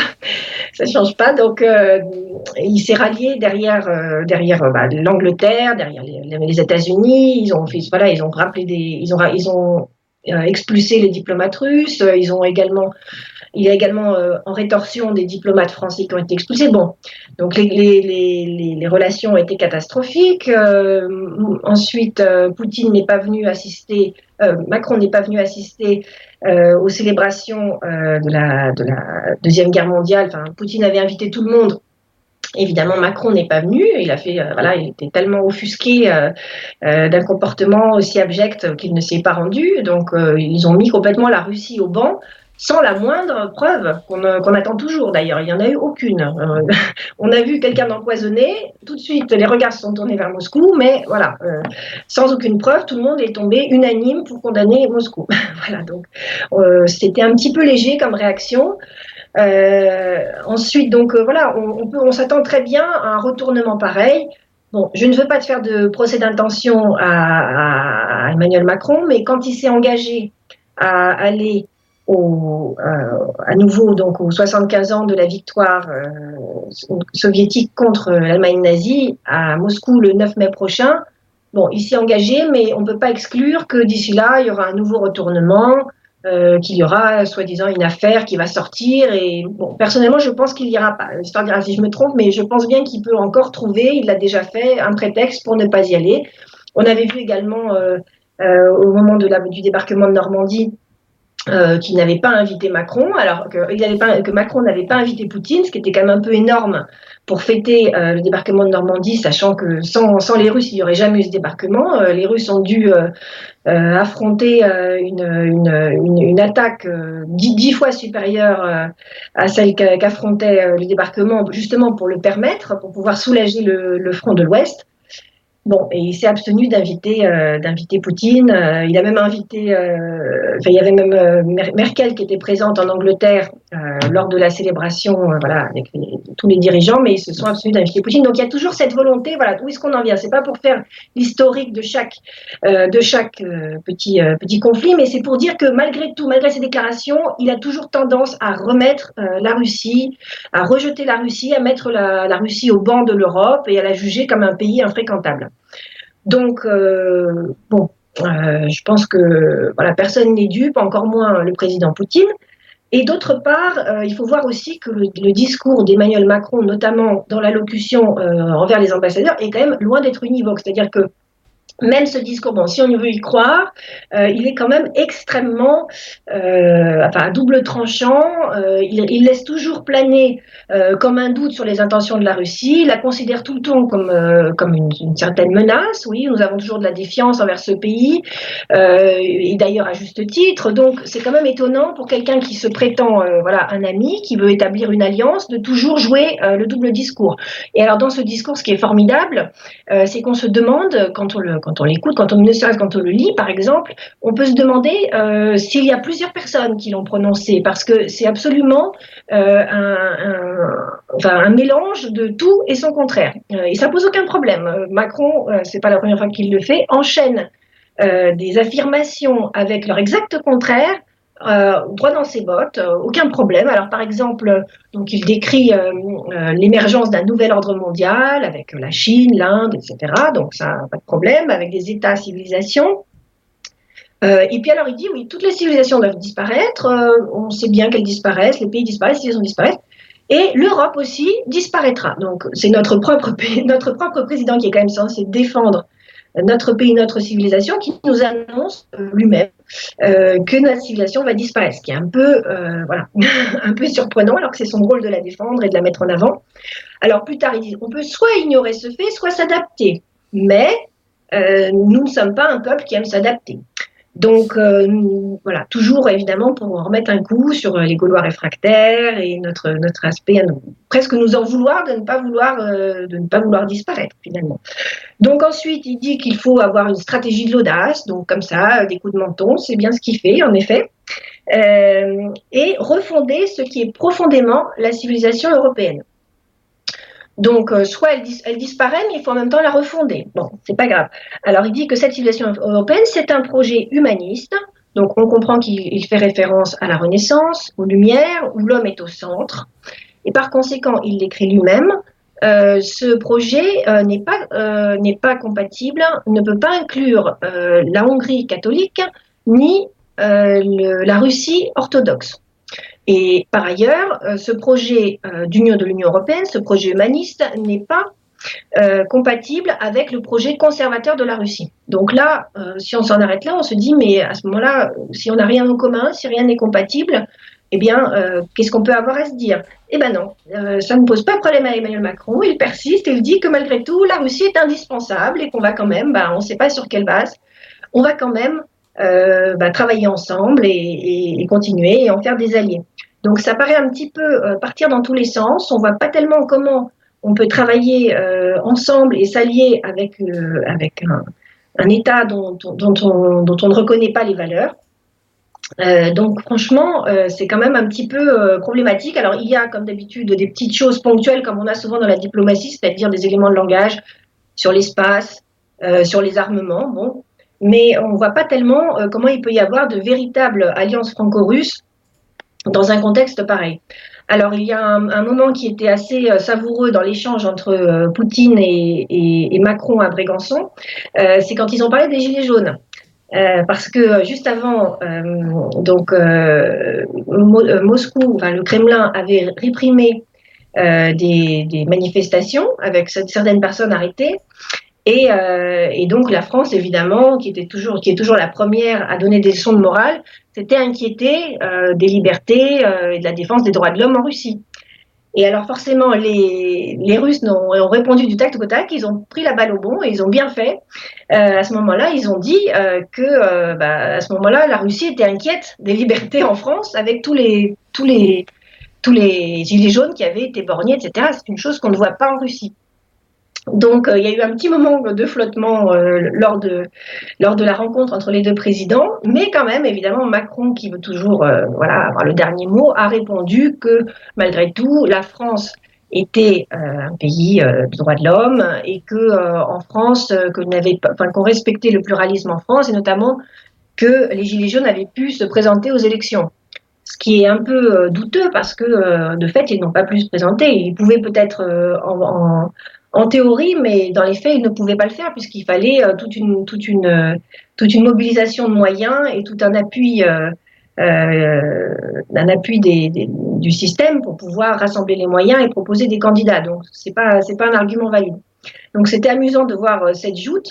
On remarque aussi quand même dans la, dans la presse qu'il y a toujours euh, une désinformation très forte autour de la Russie. Euh, toujours, alors par exemple justement dans les Gilets jaunes, euh, il y a un moment où, euh, Poutine a, justifié, donc a parlé de, des violences contre les Gilets jaunes et a dit on ne veut pas de ça en Russie. Donc, ce qu'il entendait, moi je parle russe, donc j'ai bien écouté ce qu'il a dit, et il entendait bien, il disait qu'il ne voulait pas ces violences, il voulait pas, il, citait le nombre de blessés, etc., le nombre de blessés chez les policiers, les morts, il disait on ne veut pas ces violences en Russie.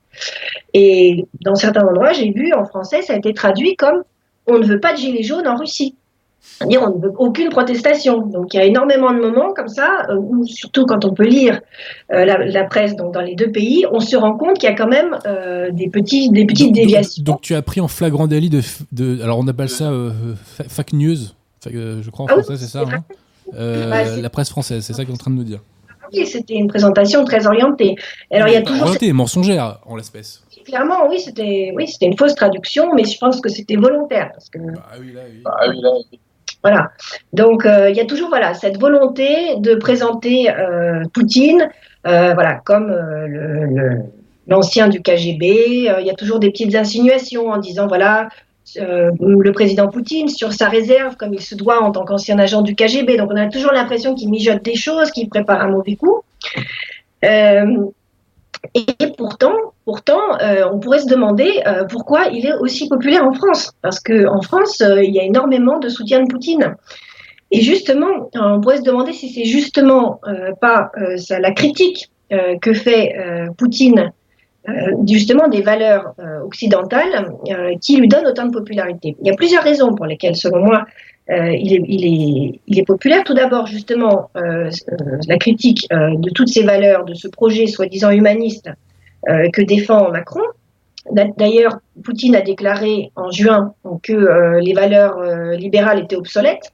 Et je pense que l'évolution justement de ce qu'appelle qu justement Adrien l'opinion publique montre que les, les, gens sont beaucoup plus proches des valeurs traditionnelles, notamment que défend Poutine. Euh, que des valeurs néolibérales. Euh, c'est également parce que euh, il n'hésite pas à rendre hommage à sa culture, à son histoire, et donc ça lui donne une certaine dignité, une stature d'homme d'État qu'on ne trouve pas du tout chez nos hommes politiques. par ailleurs, je pense qu'il produit l'impression, quand on le voit, même quand, on le, il apparaît, mais d'autant plus quand on peut l'écouter parler en russe, quand on connaît la langue, quand il n'y a pas cette barrière, euh, il produit l'effet le, d'un homme libre.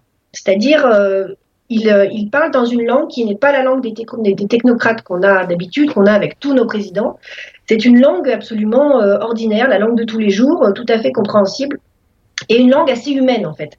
Et c'est ce qui manque d'ailleurs. On remarque quand il y a des parodies euh, d'hommes politiques. En général, les hommes, par exemple, qu'on a pu voir sur Hollande, etc., ou par exemple Chirac, enfin, qui tâtait le cul des vaches, ou des choses comme ça, ce sont euh, des parodies qui essaient de remettre un petit peu d'humanité euh, dans ces hommes politiques qu'on a perdus. Alors que Poutine, eh bien, il, produit un sentiment de quelqu'un de sincère, de spontané et qui n'est pas guindé comme ça dans un langage de technocrate, de robot dont on a l'impression que voilà, il n'y a rien derrière, il n'y a pas de, il n'y a pas de, d'homme derrière. Voilà. Et, et, justement, donc sa préférence pour les valeurs traditionnelles, donc il a affiché depuis maintenant 2007 avec la conférence de Munich, où il a affirmé qu'il voudrait, voilà, qu'il ne souhaitait plus se rattacher aux valeurs libérales euh, de, ben, de l'OTAN, mais qu'il souhaitait euh, affirmer, euh, enfin, s'affirmer dans un monde multipolaire, je pense que ça trouve un énorme écho chez, nos, chez nos concitoyens et ça lui donne énormément de popularité. Ce serait intéressant, il n'y a pas vraiment de, j'ai pas trouvé de, de sondage là-dessus, mais je pense que si on ferait, si on, si on comparait la popularité de Poutine en France et, et celle de Macron, euh, je pense que Poutine aurait peut-être plus de popularité. Ce serait, ce serait intéressant et c'est d'autant plus impressionnant que, comme je le disais, il y a énormément de désinformation autour de la, Russie et autour de Poutine lui-même, qui est vraiment diabolisé euh, et qui est présenté constamment comme une menace. Alors, ne me faites pas dire ce que je n'ai pas dit. Je ne dis pas que euh, c'est un ange, qu'il n'a aucun défaut, etc. Mais le fait est qu'au moins sur le domaine des valeurs, euh, il présente un discours qui est bien plus compatible avec les aspirations des peuples européens tels voilà, qui sont maintenant, qui ont beaucoup souffert justement euh, des, voilà, des dégâts de la mondialisation, du discours progressiste, qui en sont un peu revenus. Donc à cet égard, Poutine, donc, qui affirme des valeurs chrétiennes, des valeurs traditionnelles, de famille, de culture, présente un certain refuge et euh, présente une option intéressante voilà, pour les Européens. Alors je voudrais finir en disant que euh, malheureusement, euh, cette, cette l'histoire des relations franco-russes est agitée depuis longtemps et même d'ailleurs, comme le remarquait Bainville déjà en 1908, donc ça fait plus de 110 ans, qui disait que l'histoire de l'amitié franco-russe était en même temps triste et instructive. Parce que, donc, comme il le dit dans la barrière de l'Est, la Russie et la barrière de l'Est, euh, il y a eu énormément d'occasions manquées. Deux, fois, on aurait pu euh, voilà, s'allier et se soutenir. Et lui, il le dit, personne n'en est plus persuadé que nous, l'alliance avec la Russie est bienfaisante et nécessaire. Et je pense que c'est souvent la France qui a failli à son rôle. Notamment, il dit, euh, il se pourrait aussi que la République n'eût pas fait remplir à la France à l'égard de l'Empire russe tout son devoir d'amis et d'alliés. Donc, voilà, pour conclure, je voudrais dire que euh, je trouve très dommage que nous n'exploitions pas euh, toutes, les, toutes les opportunités euh, que, que, nous aurions de, de, de, travailler avec la Russie, qui a un énorme potentiel dans les relations franco-russes, et que malheureusement, la gesticulation à laquelle on assiste depuis, depuis l'arrivée de Macron, mais bon, Malheureusement, ça date depuis beaucoup plus longtemps. Euh, C'était même le cas pendant la guerre froide, où nous étions quand même sous euh, la domination stratégique euh, du bloc de l'Ouest. Bah, malheureusement, nous n'avons pas exploité cette possibilité. Il y a eu évidemment des, très belles, histoires, notamment pendant la Première Guerre mondiale. Pendant la Deuxième Guerre mondiale, il y a eu le fameux régiment Normandie-Niemen. bon, c'est des, très belles histoires de collaboration. Il y en a aussi beaucoup dans le domaine euh, culturel, mais malheureusement, euh, c'est extrêmement faible par rapport à tout ce qui pourrait être fait euh, avec la Russie, qui, il faut quand même leur marquer euh, des ressources énormes, notamment quoi qu'on en dise, le système soviétique avait quand même un, un système éducatif extrêmement performant, et c'est pas pour rien que tous les savants russes euh, ont, enfin, ça, se sont arrachés, euh, enfin que tous les, il y a énormément d'universités qui se sont arrachés euh, les savants soviétiques à la, à la chute de l'Union soviétique, donc il y a énormément de, de, potentiel, il y a énormément de potentiel scientifique, culturel, euh, il y a une très grande proximité et même des affinités entre la culture euh, française et russe. Euh, les Russes sont extrêmement francophiles. Et d'ailleurs, on a un peu tendance à se reposer sur nos lauriers euh, parce que énormément de Russes connaissent le français. Fois, moi, j'ai passé un an en Russie, dans un petit, dans une, enfin, dans une ville de Sibérie. Il y avait des gens qui n'étaient jamais allés en France et qui parlaient malgré tout un français remarquable. Et ça, je pense que voilà, ce sont les fruits euh, d'une politique qu'on a pu avoir euh, auparavant, d'échanges, d'un rayonnement de notre culture, mais on a tendance un petit peu voilà, à se reposer sur nos lauriers et à considérer que tout va de soi. pourtant ça aurait besoin d'être d'être entretenu, d'être dynamisé. Euh, il y a notamment les instituts euh, Confucius et Goethe qui prennent beaucoup de place. Beaucoup, de plus en plus de Russes apprennent euh, le chinois et l'allemand pour des raisons d'opportunité économique. Mais donc, il faut absolument défendre la francophonie, défendre voilà, nos, enfin, tout, toute notre culture et le potentiel de coopération qu'on peut avoir et sans parler évidemment euh, de toutes les ressources économiques euh, qu'ont la Russie, les ressources en matières premières. Euh, et ça peut être un énorme, les ressources. On peut également avoir une énorme coopération en matière militaire. Et évidemment, ces derniers temps, comme on le sait, à cause des sanctions, eh bien, ça a été extrêmement, très durement compromis. Donc, je pense qu'il faut vraiment essayer de favoriser ces relations et en tout cas ne pas croire aux écrans de fumée qu'on a vus ces dernières semaines. Eh ben merci, ma chère Raphaël. Merci à toi. Euh, eh ben écoute, on se dit euh, au mois prochain. Avec plaisir. Bonne soirée. Porte-toi bien. Salut. Alors, on va enchaîner avec euh, Jonathan mais avant, juste une chose sur Poutine. Euh, effectivement, bon, il, a bien défendu son pays a priori, hein. mais une fois, il a manqué de respect à la France en discutant avec Sarkozy. Et c'est pas pour défendre Sarkozy que je dis ça, c'est pour défendre la France. Il avait dit à Sarkozy Ton pays, il est comme ça et le mien, il est comme ça. Donc si tu continues à prendre la confiance en quelque sorte, je te, je te, déglingue. Alors Monsieur Poutine, sauf votre respect, je vous rappelle que des Français sont venus à Moscou à pied, en mettant quelques fessées aux armées russes au passage, et Moscou a fini brûlé. Donc ne nous manquez pas de respect, s'il vous plaît. Hein. bon, voilà. Euh, bref, euh, est-ce que Jonathan est avec nous? Je l'ai prévenu, il va arriver, je pense. Il est là, je l'appelle.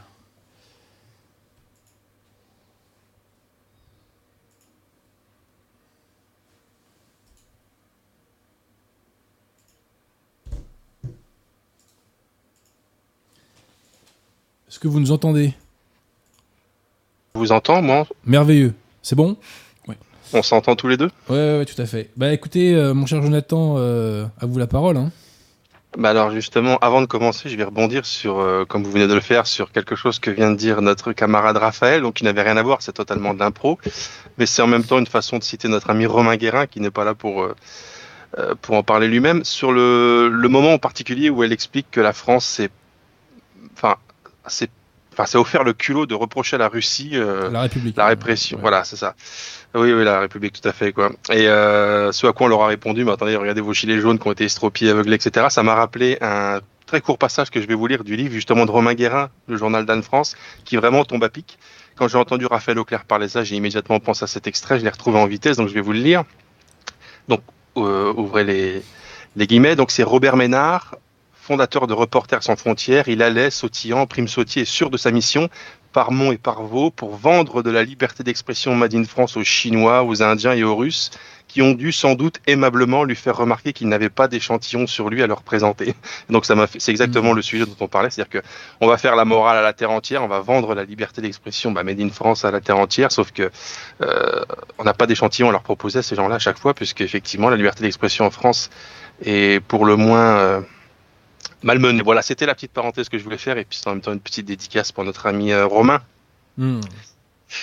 Mais maintenant, je vais parler de, quelqu'un d'autre en fait. Je vais de mémoire, je me suis posé la question, mais il me semble qu'on n'a jamais parlé, enfin, en, l'occurrence, je n'ai jamais parlé d'un livre qui n'était pas un livre de littérature, euh, vraiment dans le sens euh, romanesque du terme. Je crois qu'on a parlé que de romans ici, de, mémoire. Donc aujourd'hui, je vais un petit peu euh, changer. Je vais parler de quelqu'un qui alors n'a pas écrit des romans, donc ce n'est pas un romancier, mais il a néanmoins écrit, pour des raisons que je vais expliquer, des livres qui sont en fait, ce sont des essais, mais dans un français euh, d'immense qualité, pour des raisons que je vais expliquer. Donc c'est pas de la littérature à proprement parler, mais c'est quand même de la pensée française comme on en, comme on l'aime, comme on en redemande et comme je vais en présenter. Le bonhomme en question, c'est Gustave Thibon. Donc c'est un nom qui va peut-être parler à des gens qui nous je écoutent. que vous auriez dit André Glucksmann, mais non, en fait, c'est Gustave Thibon. D'accord, ok. Autant pour moi. Glucksmann, c'est le mois prochain. D'abord, c'est. c'est Gustave Thibon, donc on est dans, un, dans une échelle d'intérêt un petit peu au-dessus. Un tout petit premier élément de biographie qui va un petit peu poser le personnage et qui va être totalement cohérent avec ce que je vais dire par la suite. Bon, il a vécu, il a bien vécu. Il est mort à l'âge de 97 ans, mais ce qui est important, c'est qu'il est né en 1903 à Saint-Marcel d'Ardèche et il est mort donc 97 ans plus tard en 2001 à Saint-Marcel d'Ardèche. Donc c'est un espèce d'exemple d'enracinement. C'est quelqu'un qui aura passé un siècle sur la Terre et qui l'aura, à deux trois exceptions près, parce qu'il a un petit peu voyagé évidemment, il aura passé son siècle dans son village en fait.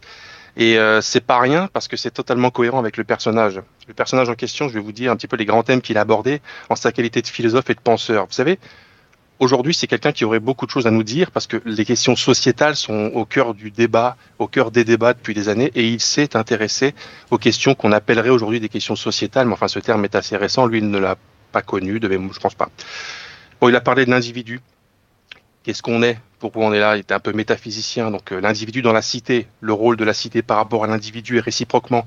Donc la cité en elle-même, quand je parle de la cité, c'est vraiment dans le sens euh, euh grec, hein. c'est-à-dire la cité avec, un, une majuscule. quoi. C'est la vie en communauté, ce qu'on appellerait aujourd'hui le vivre ensemble, mais bon, ça a pris une autre définition de nos jours. Penseur et chrétien, évidemment, donc il a énormément parlé de religion, de Dieu. Il a parlé du social, dans le sens euh, véritablement social, aussi de la société, il a parlé des mœurs, de la moralité, il a parlé des dérives de notre époque, enfin c'est la sienne aussi, il a écrit ses premiers livres accusatoires dans les années 40, ses deux livres fondateurs dont je vais vous parler un petit peu plus, c'est Diagnostic 1940 et Retour au réel, entre parenthèses, Nouveau Diagnostic, c'est un peu la poursuite de son œuvre écrite 1943. 40 et 43. Vous allez comprendre pourquoi ces dates sont très importantes. Euh, donc, il était, voilà, il avait déjà constaté à cette époque-là les dérives de la société moderne et démocratique et donc républicaine. Vous allez aussi comprendre pourquoi je vous dis ça. Donc, ça passe par des propos sur la démographie, sur la famille, sur la ruralité, sur la vie au village, sur la vie simple en fait, sur la vie paysanne, sur la vie enracinée, sur le travail, le, travail de la terre et des champs, notamment parce que lui-même était paysan, c'était le philosophe paysan, issu d'une très très longue lignée donc ardéchoise de paysans qui vivaient dans la ferme qui était dans sa famille depuis 1670. Donc on est vraiment dans l'enracinement euh, euh, pur et simple quoi. Donc on est vraiment sur quelqu'un, on est on est vraiment très loin du, nomade, euh, le fils de Glucksmann dont j'ai oublié le prénom, mais qui, est nomade, qui disait qu'il il était plus chez lui à New York que que je ne sais pas. Il avait personnage inintéressant.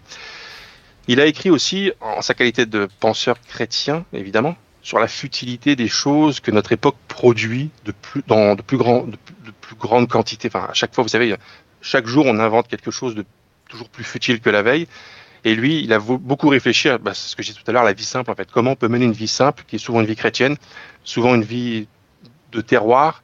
Il explique très, très bien. Il faudrait vraiment le lire. Enfin, J'aurais dû citer des, des des extraits, mais j'ai pensé, j'ai pensé à prendre deux, trois livres qui sont là, sous mes yeux, là, et puis lire des passages, mais en fin de compte, tout est tellement excellent qu'il aurait fallu qu'on tienne l'antenne pendant trois jours et que je vous lise l'intégralité de ces livres, tellement tout est excellent, en fait, il n'y a rien à acheter, tout simplement.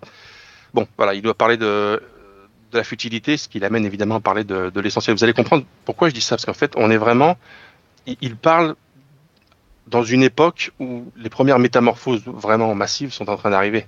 Euh, c'est pas la réforme des retraites dont on parlait, etc. C'était des véritables bouleversements civilisationnels et anthropologiques. Et lui, il fait partie de ceux qui les a observés et qui les a dénoncés. Et donc, pour tous ces sujets qui ont été abordés comme ils l'ont été par Thibon, euh, qui fait que je parle de lui comme c'est vraiment le philosophe paysan, mais littéralement. C'est-à-dire qu'il est philosophe, par l'action philosophique qu'il a menée, par les écrits philosophiques qu'il a produits et publiés. Et paysan, il a réellement travaillé dans les champs. C'est-à-dire qu'en fait, c'est un autodidacte. Il a travaillé au champ réellement avec sa famille. Bon, il perd sa mère ou son père, je crois que c'est sa mère à, l'adolescence. Euh, en tout cas, c'est vraiment un homme de la terre. Voilà. Le seul diplôme scolaire euh, qu'il n'a jamais eu, c'est, euh, enfin, le seul qu'il a eu justement, c'est le certificat d'études primaires en fait. Donc c'est un homme qui n'est pas passé par les les canaux habituels. De, de voilà, il n'a pas fait les grandes écoles, il n'a pas fait de formation, etc. C'est vraiment l'autodidacte. Mais il a eu assez tôt, parce que dans sa famille, il y avait ça, ce qu'il a appelé une bibliothèque poétique. Donc ça veut dire ce que ça veut dire, c'est une bibliothèque composée de livres poétiques, des grands poètes euh, antiques et moins antiques. Enfin, Encore malade. Euh, voilà, c'est tout à fait ça, exactement, Ayam et compagnie. Voilà, et ensuite, il a, eu, il a eu accès à une bibliothèque qu'il a appelée une bibliothèque philosophique, donc on aura compris que c'est la même chose, sauf que ce sont des livres de philosophie qui étaient à sa disposition et sa boulimie de connaissance, son envie de comprendre, qui caractérise un peu le philosophe, c'est un petit peu ça, c'est l'amour de la vérité, l'amour de la compréhension, vouloir savoir en la Bon, il a dévoré ses livres de philosophie, mais comme il avait aussi le sens du beau et le sens du noble, il a aussi dévoré sa bibliothèque poétique. Donc il est le fruit du croisement entre la beauté poétique et l'érudition philosophique. Ce qui met dans sa pensée, j'ai toujours trouvé que ça mettait dans sa pensée quelque chose qui relève d'une certaine forme de, de paix. Vous voyez, il y a une sorte de paix dans, dans, dans, ce qu'il écrit, dans la façon qu'il a décrit, une harmonie, si vous voulez. Ça donne une espèce de pensée fluide, cohérente évidemment, belle, et je pense rendue belle justement par l'esprit poétique euh, qui animait Thibon. À mon avis, c'est ce qui explique très certainement que sa plume était aussi, elle était aussi belle. C'est une très belle plume, tout simplement belle en fait, en plus d'être pertinente, pertinente pardon, et sagace, parce que vous savez, euh, les deux ne s'excluent pas a priori, mais on peut écrire de très belles choses, euh, mais sans savoir y mettre les formes littéraires, comme on peut écrire des choses absolument indigentes sur le plan intellectuel, mais avoir un sens littéraire qui nous font les écrire très belles. Enfin, c'est comme ça que les, les, les sophistes arrivent à nous faire croire que ce sont des grands penseurs parce qu'ils écrivent bien en fait. Bon, bah, Gustave Thibon, lui, il avait réussi grâce à sa double formation poétique et philosophique, grâce évidemment aussi au bon sens qui était le bon sens paysan de l'époque, eh bien, à produire une œuvre écrite qui est à la fois pertinente intellectuellement et belle littérairement. Vous voyez? C'est, il était d'ailleurs reconnu pour ça, c'est un spécialiste de l'aphorisme. C'est un genre littéraire en soi d'ailleurs. Et l'art de l'aphorisme, c'est vraiment quelque chose qui est très très difficile à manier. Il faut être capable de dire en peu de mots, éventuellement en peu de phrases, sur des paragraphes courts, des choses immédiatement percutantes et synthétiques. Je me suis vu moi-même, moi qui vous parle là plusieurs fois, j'ai lu bah, tous les livres de Thibon à l'exception d'un, j'arrive pas à la mettre la main dessus, enfin bon. Donc je me suis vu lire des livres de Thibon, euh, des propos de Thibon sur un sujet sur lequel j'avais moi-même médité, mais de manière un peu, je savais pas trop, sans réussir à correctement verbaliser ce que je pensais, j'arrivais pas à mettre en, les choses en place. Vous savez, ça, ça se passe souvent comme ça. Avant qu'une idée soit concrètement formalisée dans votre esprit, il faut d'abord qu'elle passe par des, des, étapes où elle se, elle se forme et elle se meut. Et donc, je lisais au détour d'une page d'un Thibon et je vois écrite, là, en quelques mots, en quelques phrases, toutes les pensées auxquelles je, je réfléchissais et que lui, en quelques mots, avait réussi à verbaliser. Donc, dans ce domaine Thibon, voilà, on lit Thibon, on se dit mais bien sûr, mais pourquoi j'y ai pas pensé avant? Pourquoi j'ai pas réussi à me le dire de manière aussi évidente? Ça fait des mois, voire des années que je triture mon cerveau. Pourquoi est-ce que je pense comme si Pourquoi j'en suis arrivé là? Je comprends pas. Et Thibon, il arrive et puis en trois phrases, il vous explique euh, la chose avec un avec un, génie synthétique absolument incroyable. Et Thibon dans ce domaine est très très fort, vraiment très très fort. C'est en fait, c'est comme si c'est l'image que je prends souvent, qu'il entrait dans votre tête il y constate le relatif bazar qui règne en, règle générale et hop, en quelques coups de plume, il met tout ça en ordre et il vous permet de comprendre ce que vous cherchiez à comprendre sans y parvenir. Donc c'est quand même pas rien et c'est à mon avis la marque d'un très grand, d'un très grand écrivain parce qu'il faut savoir faire ça et aussi d'un très grand penseur. Je vais terminer avec deux points importants. J'ai parlé de Gustave Thibon comme du philosophe paysan. C'est pas pour rappeler qu'avant d'écrire des livres, il avait bêché la terre. C'est aussi pour dire que lorsque l'on vient du, du, peuple de la terre, on développe un bon sens en fait. C'est celui ce qu'on a appelé le bon sens paysan. Mais il y a aussi le bon sens ouvrier. En fait, le bon sens du peuple en fait. C'est-à-dire que son œil d'homme du peuple perçoit le vrai et il ne se perd pas dans les labyrinthes de l'idéologisation. J'avais peur de ne pas réussir à dire ce mot. Et malgré le fait que les conclusions auxquelles il a abouti, eh bien, il y a abouti par le travail du bon sens surtout, parce que lui, il n'a pas participé, il n'a pas fait l'école, il n'a pas fait, alors je ne vais pas dire les grandes écoles, il n'a pas fait euh, la Sorbonne, il n'a pas fait euh, ces choses-là. Donc, sa pensée, il l'a développée lui-même, et les conclusions auxquelles il a abouti, eh bien, en fait, on les retrouve également dans les œuvres, par exemple, de la pensée contre-révolutionnaire, par exemple, dans les œuvres de Louis de Bonald ou de l'action française du début du XXe siècle. C'est-à-dire que j'aime assez remarquer et faire remarquer que les conclusions qui sont les nôtres, hein, je vous le dis tout de suite, parce qu'en fait, il pensait comme nous, cet homme-là, enfin, c'est plutôt nous qui pensons comme lui, euh, sur, sur tous ces sujets-là. On peut arriver à ces conclusions-là selon qu'on travaille à y parvenir par le travail du bon sens, par l'observation du bon sens paysan, du bon sens du peuple, ou bien par l'érudition, c'est-à-dire comme l'avait fait par exemple Louis de Bonald. Euh... Qui n'est pas un personnage de, de Walt Disney, hein, on précise pour les, les plus Ah oui, c'est Louis de Bonald d'ailleurs, avec oui, un B. Oui. Avec un B comme Stéphane. Et donc, euh, le problème, les conclusions similaires sur les thèmes dont j'ai parlé, c'est-à-dire que la place de l'individu dans la cité, le problème politique, la question politique, hein, la philosophie qu'on appelle, parce qu'on l'appelait déjà comme ça à l'époque, je sais pas, mais enfin ce qu'on appelle aujourd'hui la, la, philosophie politique, enfin oui, c'est sciences sociales, etc. Sur la démocratie, enfin plutôt contre la démocratie d'ailleurs. Sur ces sujets, Gustave Thibon arrive aux mêmes conclusions qu'à Louis de Bonald, qui lui y est arrivé en empruntant la trajectoire plus intellectuelle dans le sens méthodique, rationnel, c'est-à-dire en sous-pesant les faits, en comparant les modèles de façon empirique. C'est comme ça mmh. qu'a procédé euh, euh, Louis de Bonald, par exemple. D'ailleurs, les livres de Louis de Bonald, malheureusement, sont très difficiles à trouver, malheureusement comme ceux de de Gustave Thibon, enfin ceux de Gustave Thibon sont quand même plus faciles à trouver, mais ceux de Louis de Bonald sont vraiment très difficiles à trouver. C'est dommage. En même temps, c'est vrai que c'est une œuvre qui est assez opaque. On a du mal à rentrer dedans parce qu'il faisait des phrases étonnantes, c'est-à-dire des phrases de trois pages, des choses comme ça. Donc c'était un peu difficile. C'est ce que je disais tout à l'heure, la capacité à dire des choses extrêmement pertinentes et intelligentes, mais sans réussir à y mettre la, la, la forme littéraire qui fait que la lecture est fluide et, et coulante. Enfin bon, il y a les idées qui sont les nôtres en fait. Je trouve ça très intéressant, moi, de voir qu'on peut arriver aux mêmes conclusions par ces deux trajectoires. Et pour moi, ça veut dire quelque chose. Ça veut dire notamment que nous autres, qui défendons le pays réel, comme l'a fait Bonal, comme l'a fait Thibon, on n'est pas des farfelus, on n'est pas des illuminés.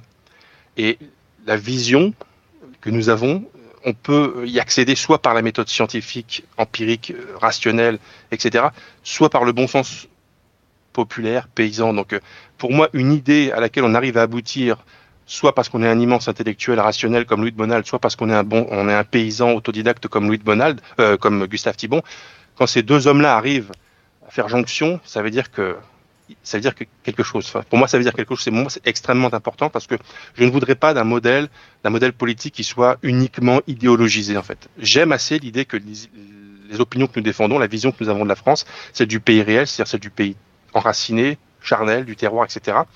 On la retrouve de, toutes les façons. On y arrive, on arrive à cette conclusion. On n'arrive pas à y échapper. En fait, c'est ce que je voulais dire.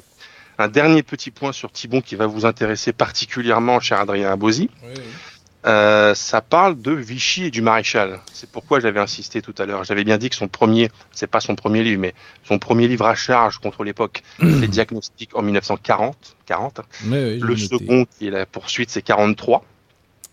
Et dans, notamment dans Retour au réel, c'est-à-dire la deuxième partie, on va dire ça comme ça, il y a des allusions au maréchal. Il y en a plusieurs. Ce sont des allusions positives au maréchal. Oui, oui, ce sont des allusions positives bah, pour la simple et bonne raison que Thibon avait vu dans l'œuvre du maréchal beaucoup plus que ce qu'on voit aujourd'hui dans l'œuvre du maréchal, c'est-à-dire un simple fait de collaboration avec l'ennemi nazi qui fait de, du maréchal un crypto-nazi, enfin, ou un, un, équivalent du nazisme. évidemment que la question du maréchal avec la question de la révolution euh, nationale, c'est autre chose, c'est beaucoup plus anthropologique que ça. Et donc Gustave Thibon, surtout dans les passages où il parle de, des efforts que les Français devraient déployer pour revenir au pays réel, les efforts qu'ils devraient faire pour euh, se débarrasser des, des ajouts de l'époque qui servent à rien. Euh, on, on, a abattu certaines formes d'institutions ancestrales pour les remplacer par d'autres, et on se rend compte qu'en fin de compte, on a, on a aboli des libertés concrètes, réelles, paysanne, par exemple, ou corporatiste, etc., pour un espèce d'idéal de liberté à l'échelle mondiale, etc. Mais le paysan, le petit Jean, lui, il a tout perdu, en fait, parce que la relative, véritable liberté qu'il avait, on va dire, dans l'Ancien Régime, il l'a perdu au profit d'une liberté artificielle dont il ne goûte pas, dont il ne participe pas. Bref, tout ça. Il y avait la mission anthropologique du maréchal, que vous connaissez bien, c'est pas la peine de nous étaler là-dessus. Thibon avait eu des mots en son temps, euh, tout à fait favorables à l'œuvre anthropologique et je veux dire civilisatrice du maréchal. Euh, et ça paraît tellement évident parce qu'effectivement, quand on essaye de, de comprendre pourquoi euh, l'un et l'autre, d'ailleurs, le régime de Vichy appréciait beaucoup le, le travail de Gustave Thibon, donc c'est pas pour rien non plus.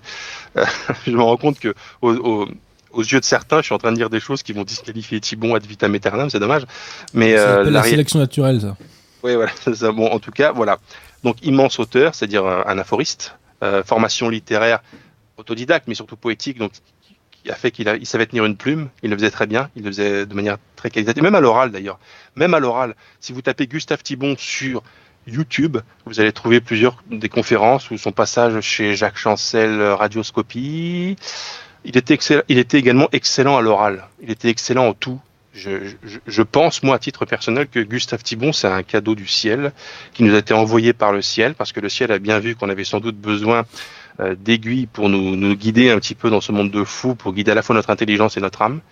Probablement que Gustave Thibon est l'une de ces aiguilles. C'est pour ça que j'aime à penser qu'il est une espèce de cadeau, cadeau du ciel, tellement, tellement il est supérieur par l'intelligence, par la finesse, par la sagacité, par la pertinence, par l'acuité vraiment Gustave Thibon, c'est, il est dans mon panthéon personnel des, des auteurs, et c'est vraiment une joie pour moi d'en parler ce soir. Je pense que c'est la première fois que je suis aussi content de parler chez vous d'un auteur, ou la deuxième fois peut-être à équivalence avec euh, Le Grand Monde d'Alain Fournier, qui est un livre qui compte énormément ouais, pour moi. Mais Lupin aussi quand même.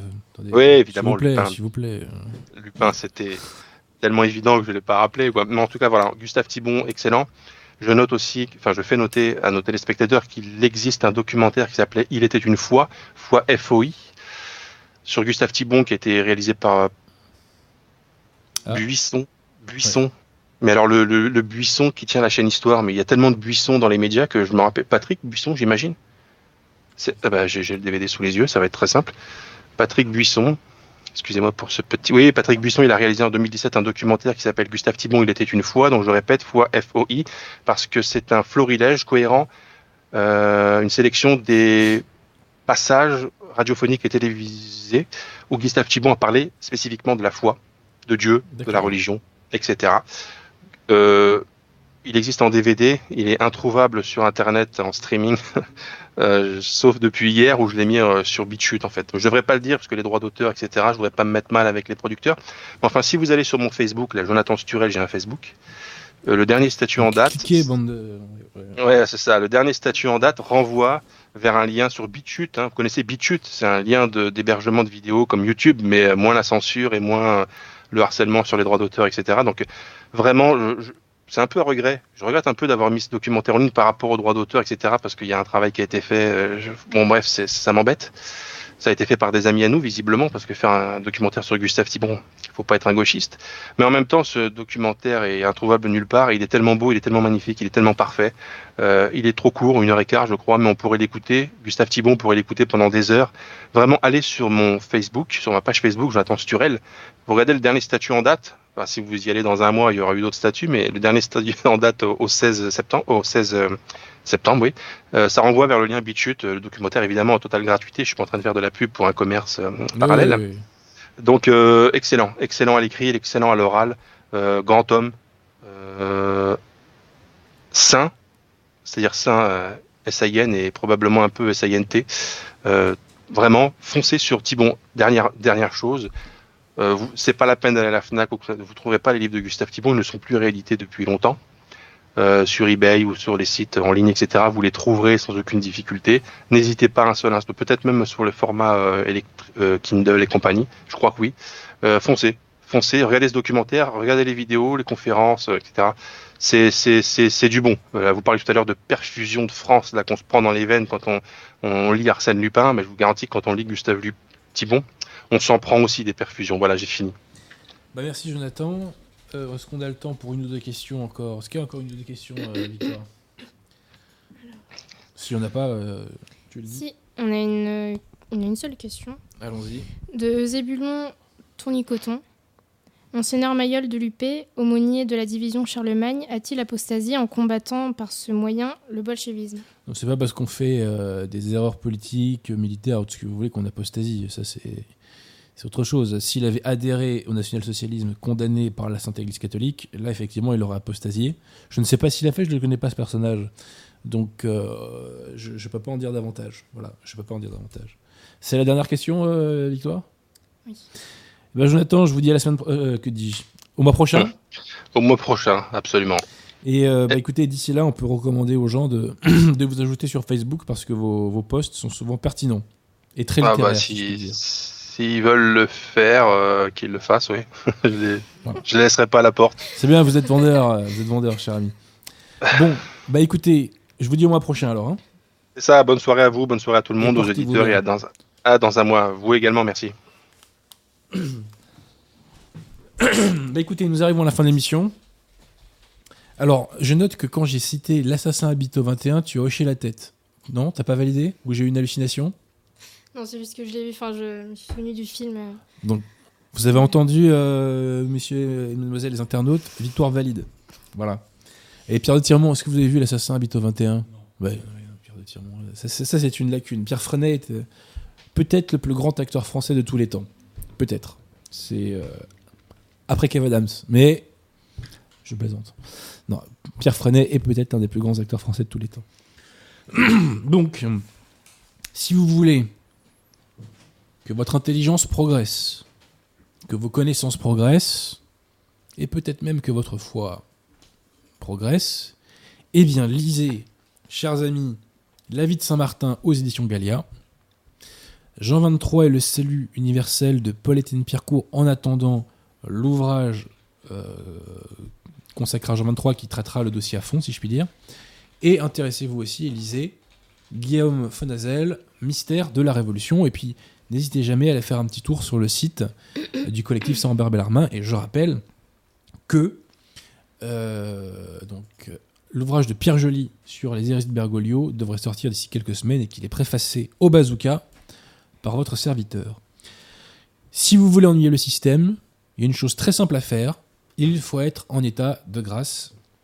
Le contre-révolutionnaire conséquent est en état de grâce. Donc nous allons nous quitter. Et si la technique euh, ne me fait pas faux bon, euh, nous allons passer le premier clip de Romaguin qui s'appelle Fugue, si je ne dis pas de bêtises. Voilà. Donc je vous dis à tous au mois prochain.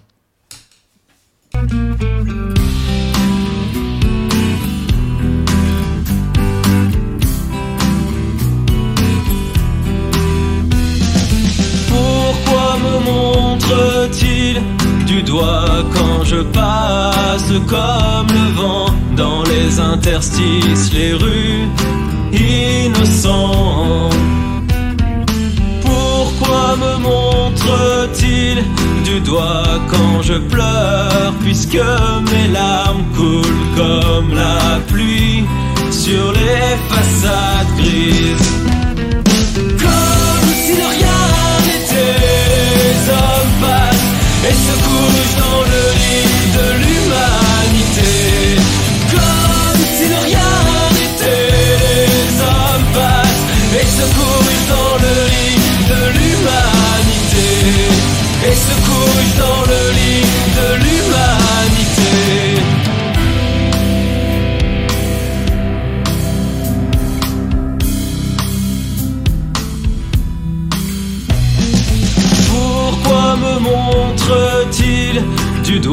quand je tombe Puisque mes pas sont autant de vagues qui roulent maladroites. Pourquoi me montre-t-il du doigt quand mon corps tremble de rage? Secousse tellurique que l'on juge. Par contumace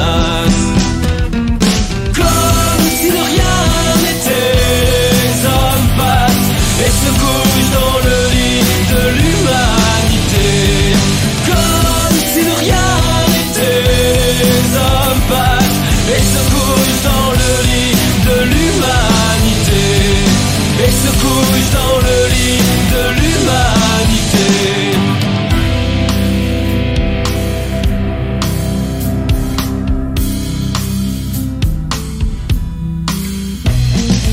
Pourquoi me montre-t-il du doigt quand je passe comme le vent dans les interstices, les rues innocents Me montre-t-il du doigt quand je pleure puisque mes larmes coulent comme la pluie sur les façades grises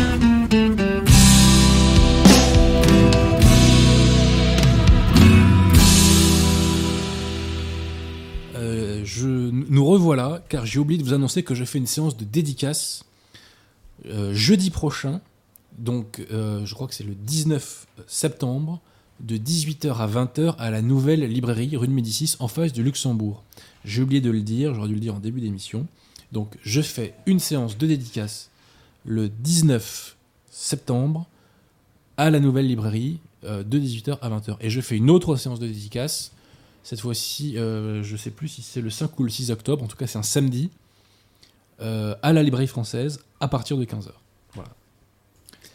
Et rendez-vous le 26 septembre au Carrefour de l'Horloge pour une conférence de l'avocat Thibault Mercier sur la discrimination.